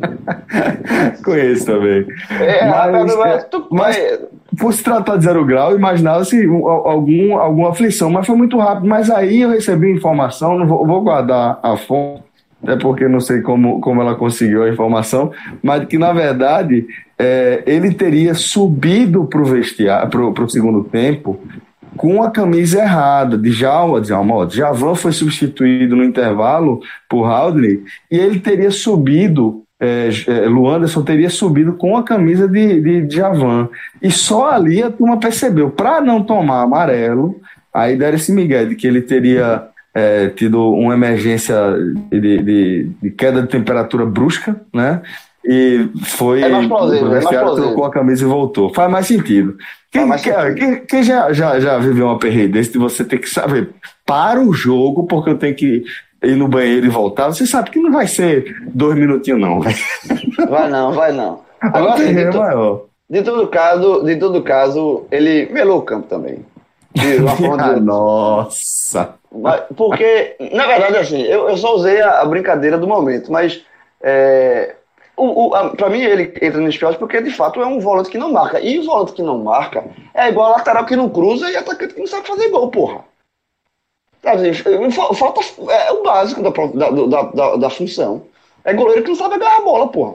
Então, assim, volante que não marca não existe. Então, o Anderson, ele pode ter um, um bom passe. Então, então, então mude de profissão, mude de profissão, desculpa, mude de, de função, de posicionamento em campo. Você não pode ser você pode ser um meia, um meia fraco, um meia, mas volante não. Você para ser, você, você ser volante, você pode ter um bom passe. Isso também faz. Né, o futebol hoje pede o volante que sabe jogando, sai, sai jogando. Mas tem que marcar, porra. Ele não marca. Então, assim, é, é atacante que não. É, é, tem um atacante famoso chamado Inominável, Inominável, Felipe Azevedo. Que a turma falava, mas é um atacante que faz tudo, mas não faz gol. É, então, assim, é difícil. Então, é, é, guardando as devidas proporções, Luanda, é só isso. É um volante que tem um bom passo, que tem o 100, mas não marca. Então, assim, volante que não marca é atacante que não faz gol, é lateral que não cruza, é goleiro que não agarra. Então, vou, é, Lu Anderson entra como um, um dos piores para mim. É, eu acho que Rafael, Rafael não, desculpa, Diego Silva também. Diego Silva, ele, é, ele tem que parar de tentar ser Beckenbauer. Não é, você não é Beckenbauer. Você tem, roubou a bola, toca de lado, faz o fácil. Ele, ele tentou fazer algumas inversões de bola, tocando errado, até alguns momentos perigosos. Então, Diego Silva não pode tentar sair jogando, principalmente fazer lançamento. Então, Diego Silva entra, mas para mim o pior foi o William Simões.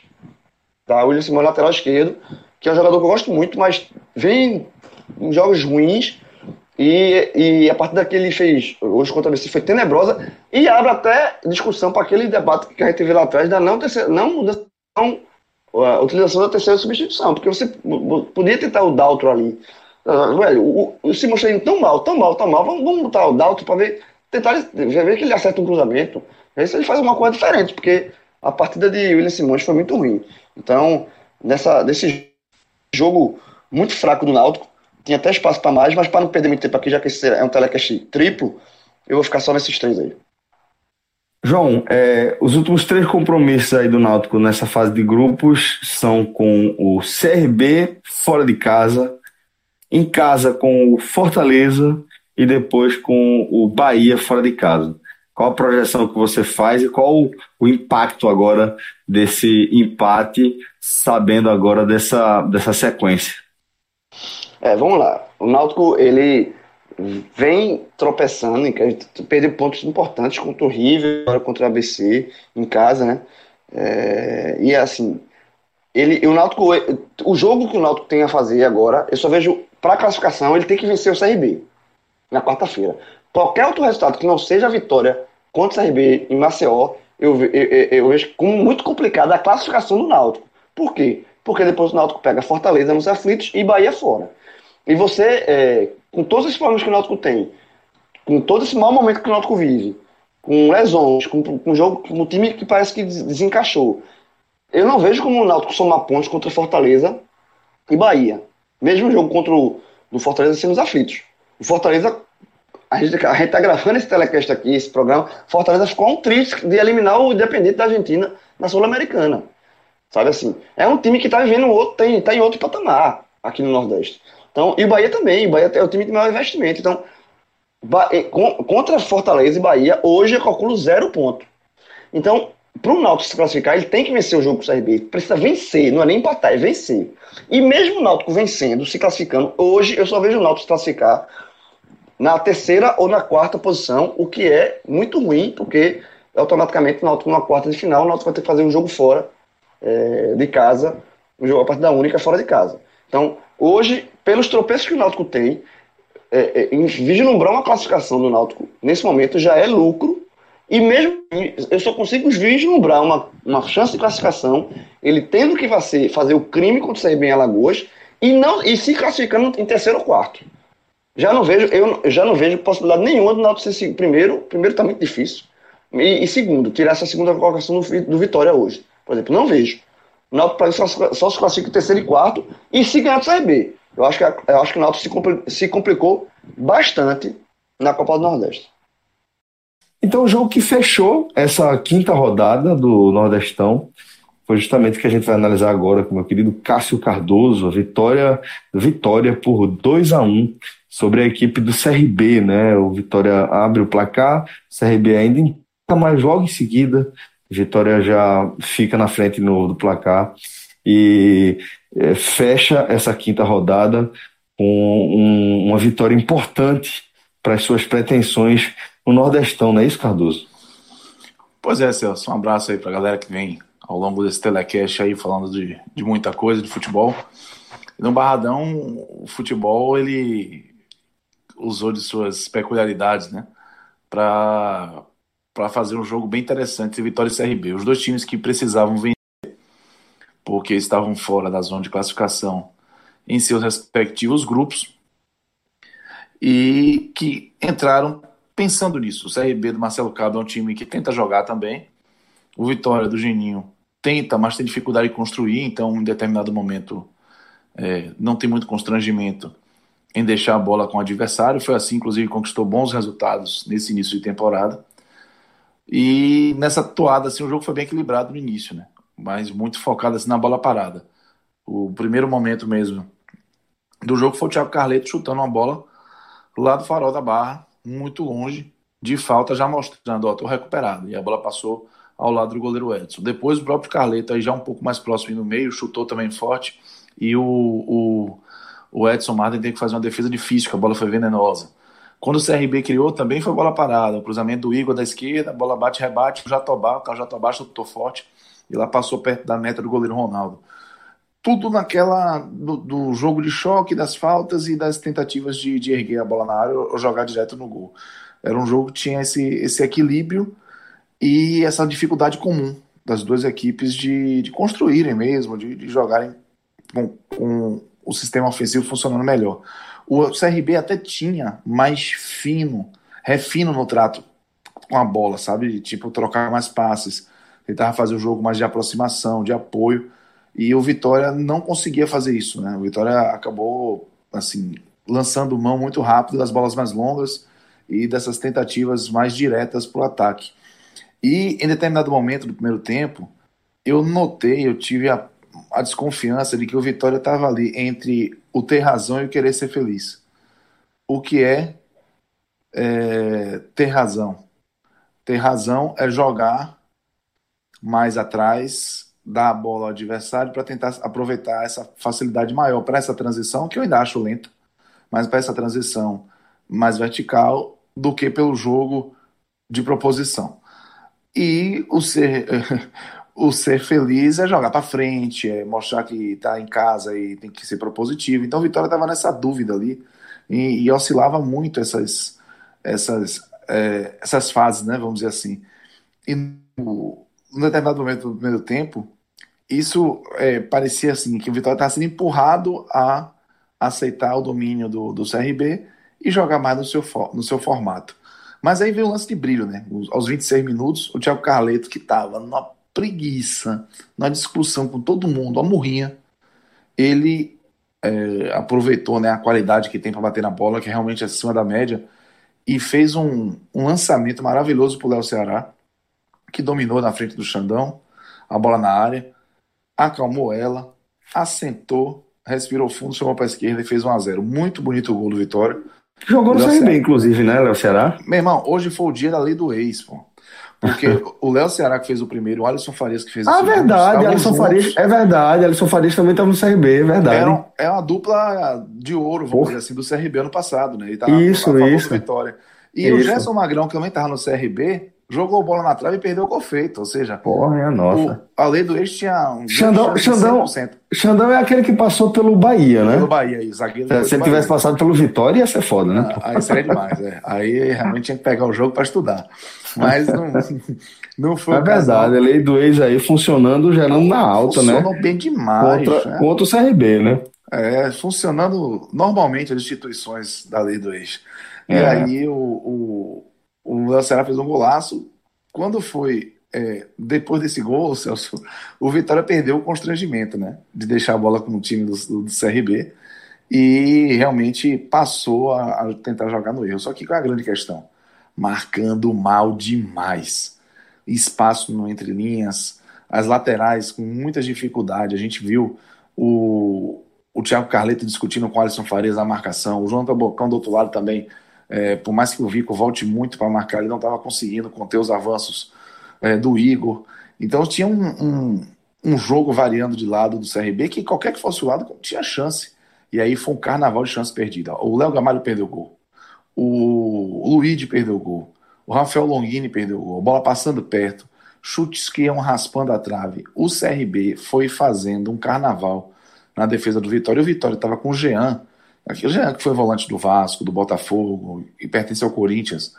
Ele tinha, ele foi contratado, chegou com com grife, então para ser titular e hoje ele fez o primeiro jogo dele com 90 minutos, né? E ele está sendo preparado para ter ritmo porque o Guilherme Rende não estará em campo junto com, com o Vitória contra o Lagarto pela Copa do Brasil, que é na próxima quinta-feira que o Guilherme Rende foi expulso diante do Imperatriz. E aí o, o, o Geninho já queria testar o Jean para ele pegar no ritmo e tudo. E testou, botando o Jean como primeiro homem, que é onde joga o Guilherme Rende e onde o Jean tá, joga normalmente, e colocou o Guilherme Rende como segundo homem. De meio campo, o Guilherme Rende que já jogou assim na base, no Jacuipense, por exemplo. Só que não encaixou, velho. O Jean sem ritmo, o Guilherme Rende caiu o desempenho dele na, na, na, condição de segundo homem de meio campo, e aí abre até um parêntese que ele, no, no final do jogo, deu entrevista lá para a Rádio Sociedade e falou: olha, é, para ajudar, enfim, trocou em miúdos e, e, disse: mas eu prefiro jogar de primeiro volante, onde eu estou me saindo melhor. Já deu o recado. O fato é que esse primeiro tempo acabou 1 a 0 Parece besteira, né? Parece é, só Rapaz, sutilezas e preciosismo, é mas, parece, mas não é, velho, não é. É, é, é porque, não sei, eu acho, eu acho às vezes, Cardoso, que por, por se tratar de, de um esporte que pessoas eventualmente já, já jogaram ou que é, acham que tem muito conhecimento, às vezes acho que as pessoas esquecem que quando a gente analisa futebol, a gente analisa um esporte de alto rendimento, né? A gente não analisa um, um, um, uma partida amistosa ou mesmo não uma partida babinha, de competição né? amadora, não é um baba, não é uma pelada, né, velho? E aí, é, você jogar fora da sua posição significa que você vai ter que desempenhar funções que você não está acostumado a desempenhar. Isso faz com que você perca ali frações de segundos, né? É, na hora de, de, decidir se você vai partir para um lance ou se você vai ficar, se você deve é, subir ali naquele apoio, você deve segurar para cobertura. E aí, nessa fração de segundo é que nasce a falha, e a falha marca demais. A carreira de, de, de, um atleta, né? Tá todo mundo o tempo todo ligado, isso tem um efeito direto é, na, na, na, na, carreira dele, né? Um impacto direto na carreira dele, e jogador realmente fica muito com o pé atrás, né? Muitos jogadores, que tem realmente que gostam de, de ser mais dinâmico, mas tem muitos jogadores que, que ficam com o pé atrás em jogar improvisado, ainda que seja um pouquinho fora de sua função, né? Ah, não tenha dúvida, porque ele fica exposto, né? É, às vezes a gente tá lá, é, é muita gente sabe que ele tá jogando na posição, mas ele vai ficando, vai ficando, vai ficando. Daqui a pouco até se esquece o que, que ele faz de origem. E tem outra, né, Celso? O Guilherme Rende, ele tem sido o jogador mais regular do Vitória. O jogador, o atleta mais regular em desempenho tem sido o Guilherme Rende. Então, é, é, aí ele consegue essa vaga titular, que não era assim, ele não era um nome antes do tempo da, da temporada começar, especulado para ser titular do Vitória, não mesmo. E de repente, no primeiro jogo ele foi titular, já chamou a atenção contra o Fortaleza, botou a bola debaixo do braço e disse: Olha, essa posição tem dono. E aí, velho, é, de repente deslocado, não funcionou. Esse primeiro tempo acabou pro Vitória, foi um alívio. Sabe o gongo quando soa? E aí, olha, escapou o nocaute. Porque o CRB tava perdendo chance de tudo quanto é jeito. E aí, realmente foi um alívio pro Vitória. No segundo tempo, o Geninho, né? Que não é besta nem nada. 70 anos de vida, desses 70 deve ter uns 69 de futebol. O homem chegou e tirou o Jean, que estava mal, e colocou o Gerson Magrão. Aí veio ali a chance da lei do ex completa, né? Colocou o Gerson Magrão no jogo e, e, e, segundo tempo, assim, tinha cara que o Vitória ia se acertar. Só que antes da gente perceber se ia dar resultado na prática ou não, o Gerson Magrão fez uma falta bem besta na entrada da área, entrada um pouco mais para trás, e o Xandão pegou para bater a bola, ele, zagueiro ex-Bahia, e sentou o pé esquerdo com força no canto de Ronaldo. Né? Eu acho que o Ronaldo que vem aí de partidas decisivas contra o esporte e Bahia principalmente, que foi bem também contra a Imperatriz, é, apesar de ter dado alguns sustos, o Ronaldo falhou. E aí o CRB empatou o jogo muito cedo, vinha de um final de primeiro tempo muito forte, e esse momento foi de muita dúvida sobre o que poderia acontecer com o Vitória na partida, porque é, não tinha dado tempo de perceber a, a mudança, é, o CRB vinha com muito apetite, teve o gol de empate, e aí é evidente ver a motivação de um lado, a, a pressão do outro negativa. O fato é que o CRB ainda teve o lance de, de pênalti pedido pelo Léo Gamalho, na minha opinião não foi, mas eu não vi o replay ainda, estava tá, no estádio. É, o fato é que ele tirou o, o, o vamos dizer assim, foi pro chão, tirou assim a bola da, da frente do zagueiro, tentou ficar na frente do zagueiro, o zagueiro se embolou com ele, mas não achei que foi pênalti não. E aí, na sequência, o CRB cheio de apetite, doido para virar o jogo, cheio de graça, o Vico, mais uma vez um brilho, dois brilhos individuais do Vitória, né? É, combinados. O, o Vico fez um lançamento muito bom da, da direita para a esquerda do ataque do Vitória, encontrou o Alisson Farias, que também foi muito bem na proteção da bola, porque a bola veio para o Alisson Farias. Se ele domina para a perna direita dele, o zagueiro do CRB, que estava chegando, ele poderia, é, é o Thalisson, ele poderia dar uma, uma fechada no espaço. Aí o Alisson Faria deixa a bola passar e deixa a bola mais distante possível do zagueiro, porque ele ficou entre a bola e o zagueiro. E aí a bola na sua perna esquerda, ele chuta no cantinho, muito feliz no chute, faz 2 a 1 um pro Vitória no momento que parecia que o Vitória ia entrar em desespero. Esse segundo gol do Vitória, ele foi fundamental para dar um gás extra no Vitória, na motivação, que na sequência o Gerson Magrão achou para fazer o terceiro gol, o gol da do ex e isolou muito na cara a saída errada do CRB. E foi assim um, um, gol que botou o Vitória de novo na partida antes que sentisse o drama do empate. Agora, o que foi fundamental também para que o Vitória mantivesse esse placar foi que o CRB caiu de rendimento na fase ofensiva, ao mesmo tempo em que o, o, o Vitória melhorou com a entrada do Gerson Magrão a questão da proteção à entrada da área. O jogo foi ficando do, do seguinte formato: o CRB se desorganizando, até porque o Marcelo Cabo começou a fazer alterações elas não estavam funcionando, não funcionaram as substituições, e o Vitória tendo muito espaço para contra-atacar e criar chances. E aí as chances foram aparecendo, o Júnior Viçosa, que entrou no lugar do Del Ceará, não aproveitou para fazer seu primeiro gol com a camisa do Vitória, perdeu chances, o Gerson Magranda perdeu outra chance valiosíssima no finalzinho, botou a bola na trave, e não foram poucas vezes que o Vitória chegou em velocidade, até em, superioridade numérica, e não conseguiu transformar isso em gol.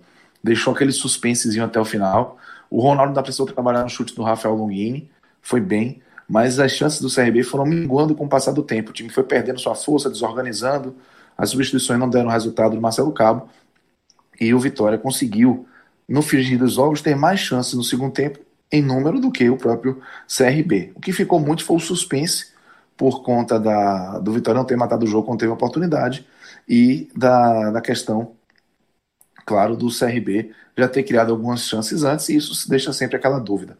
Mas o, o, o, fato é que o Vitória conduziu o final do jogo com muita tranquilidade, estando muito mais perto do terceiro gol do que do primeiro, do que o CRB do empate. Aí vai dizer assim: ah, Cássio, não quer dizer que o Vitória jogou bem? Não, não acho que o Vitória jogou bem. A entrevista coletiva do Geninho foi é, inclusive, começando, começou com ele dizendo que o mais importante é o Vitória alcançou, que foi é, os três pontos, né, que botou o Vitória em segundo lugar do grupo. E ele fez uma série de, de relações assim mais gerais do jogo, que o jogo foi ruim, que o jogo foi muito choque. Eu acho que ele quis falar mais do Vitória do que é, do jogo, mas ele não podia falar do Vitória, então trouxe o CRB, só do Vitória, trouxe o CRB para perto é, dessa análise, mas foi muito descolado. Assim. Acho que o CRB conseguiu fazer, principalmente no primeiro tempo, um jogo legal, com a bola no pé, mas no segundo tempo já, já senti um pouco mais mesmo.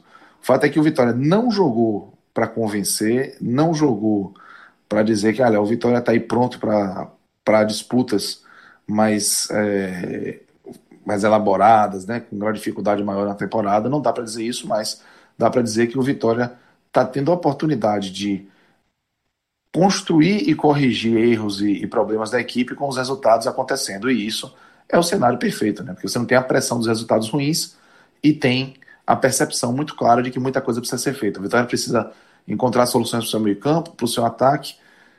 A defesa me deixou preocupado, principalmente no primeiro tempo, mas com os resultados acontecendo, e esse resultado foi muito importante, dois anos já, Celso, praticamente, que o Vitória não vencia no Barradão pela Copa do Nordeste.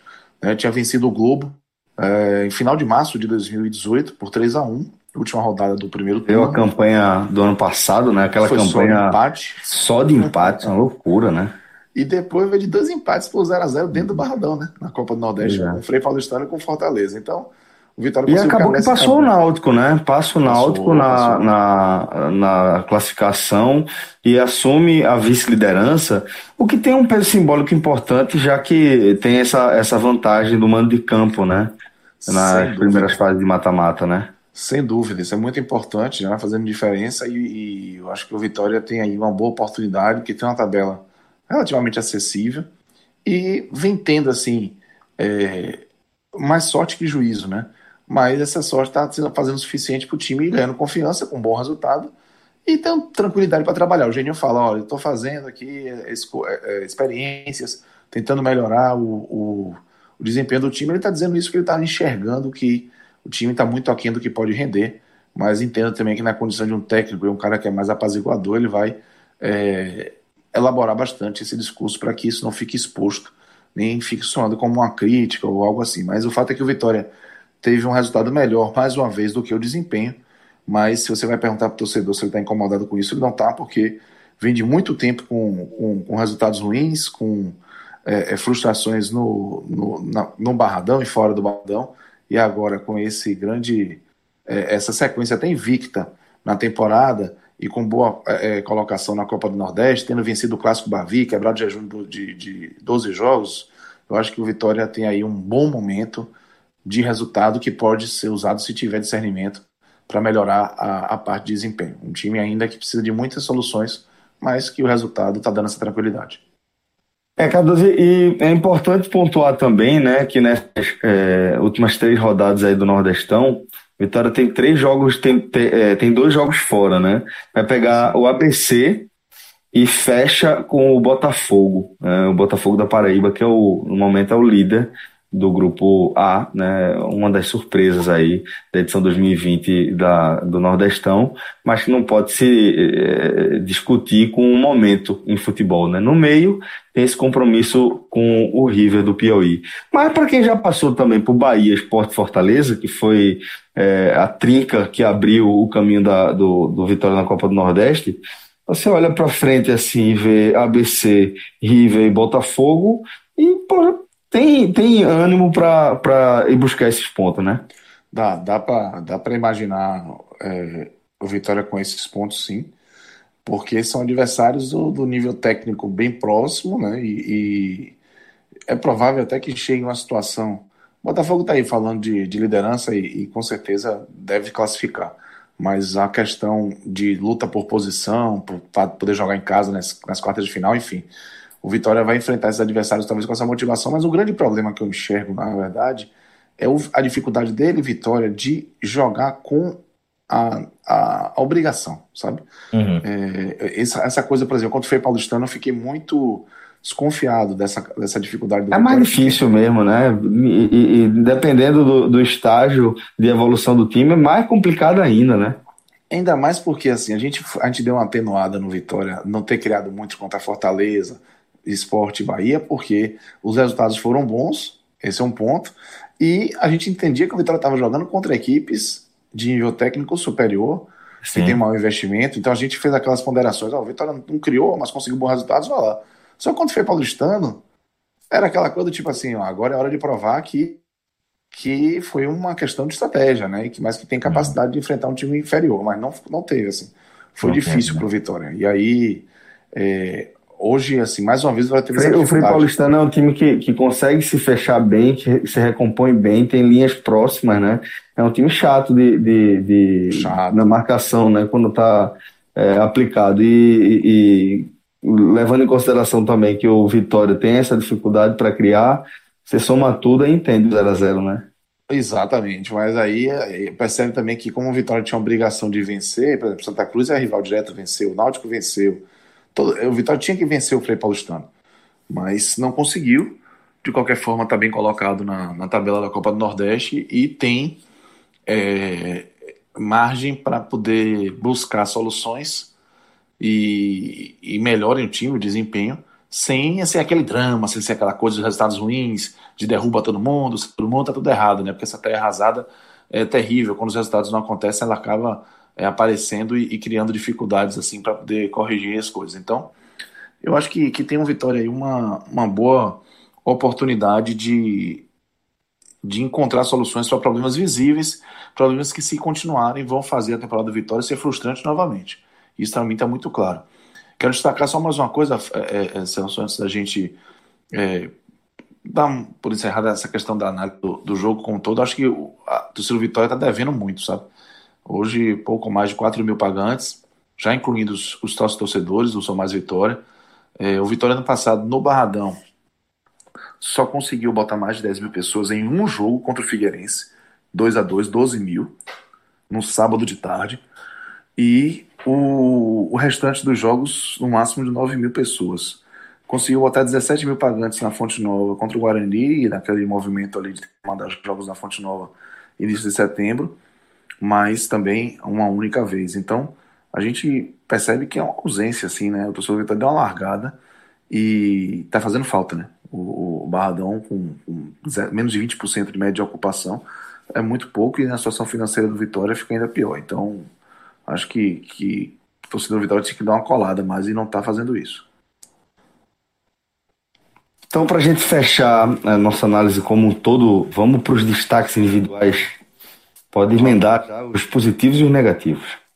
Vamos nessa. Para mim, os, os destaques é, positivos: o Guilherme Rende, o Vico e o Léo Ceará pela, vamos dizer assim, pelo oportunismo, né, no bom sentido. E, mas o principal para mim, mais uma vez, o, o, Guilherme rende porque é o mais regular, assim. Ele não, não é um jogador só de brilho, né? Ele conseguiu. Quando o segundo tempo o Gerson Magon entrou, entrou para dele, ele fez um segundo tempo assim primoroso e importante para Vitória. O melhor Guilherme rende. Os piores eu tenho o João Tabocão, lateral direito, em terceiro lugar no pódio. O Gerson Magrão, que apesar de ter entrado e melhorado um pouco sistema de meio campo do Vitória na parte defensiva errou para Dedéu, especialmente na frente, teve chances claríssimas. E o Júnior Viçosa, que esse para mim é o pior de todos, porque entrou no lugar do Dalsar, teve muita oportunidade, mas ele não não conseguiu, né? E ele é centroavante, né, velho? O cara vive disso. Não fez gol ainda pelo Vitória, teve chances e não conseguiu convertê-las e ajudar o Vitória a sair do, do, daquele sufoco, né? Daquele suspense sobre o, o, o placar e, e até a, a, condição de sequência no campeonato. Então, o Júnior Viçosa acabou sendo o pior para mim, apesar de ter jogado um, um trecho muito menor do, do, jogo, mas ele teve ali as melhores chances do Vitória e teve muita dificuldade para dar sequência e para finalizar com qualidade. Então, esses são os destaques positivos e negativos, na minha opinião, do Vitória de hoje. Já me enganei também com o Júlio Viçosa. Viu? Olha. É, né? Mas vamos lá. É, é, é um vamos ciclo, fechar. né? É um ciclo. As coisas vão acontecendo assim, a gente vai se repetindo. Já vi isso em algum lugar. É, exatamente. Bom, vamos fechar aqui esse nosso combo, né, de telecasts, de programas de, de análise de jogo, né? É, agradecer a companhia de todos. Sei que, que João e JP ainda estão por aqui, então um abraço, Tava aqui, João. eu tava aqui e tava escutando a aula do meu amigo Cássio Cardoso, de quem eu sou fã, Um De que eu abraço, sou- irmão. de Você quem é eu sou fã. E só o seguinte, só uma coisa, o Vitória tá classificado, minha gente. Só Não isso, o Vitória, est- o Vitória está classificado. Tem muita gente Esse próxima. jovem, esse jovem é um trabalhador. Nunca Esse- para esse de trabalhar. jovem- Esse- esse Ele tá falando- Madrugada dentro. Não, não tem descanso. Não tem descanso. Não, não para Não, de trabalhar sei. nunca, é um gigante. Olha Tá- total. Aí- Resta saber somente a, a- a- posição, mas que tá classificado o Vitória, tá. Parabéns meu eu amigo Vitor. com o João. Tá Eu acho classificado. que Vitor Vilar vai ficar muito feliz de ouvir, João. Parabéns pro meu amigo Vitor Vilar. Comunicarei a ele que você Tá, tá dormindo tranquila na hora Tá. dessa, não sabe o risco que tá correndo, velho. Acordou de sobressalto e não sabe o que é. Acha que teve um pesadelo, tá tentando buscar na memória, mas não sabe o que foi. Falei, não, o que foi que aconteceu? Isso, É. O que foi, menino? Tá, tá, o que? Tá, comeu feijão antes de dormir? Foi? Não, não, não, aconteceu alguma coisa. A gente já sabe o que é. Vou até explicar pra acalmar o rapaz. Ah, é bom, é bom. Gente, um abraço a todos Um aí, viu? Um cheiro. Obrigado a Tudo de todos bom. pela companhia, obrigado a todos pela confiança. Valeu, Tchau, galera. Até a próxima. Tchau, tchau.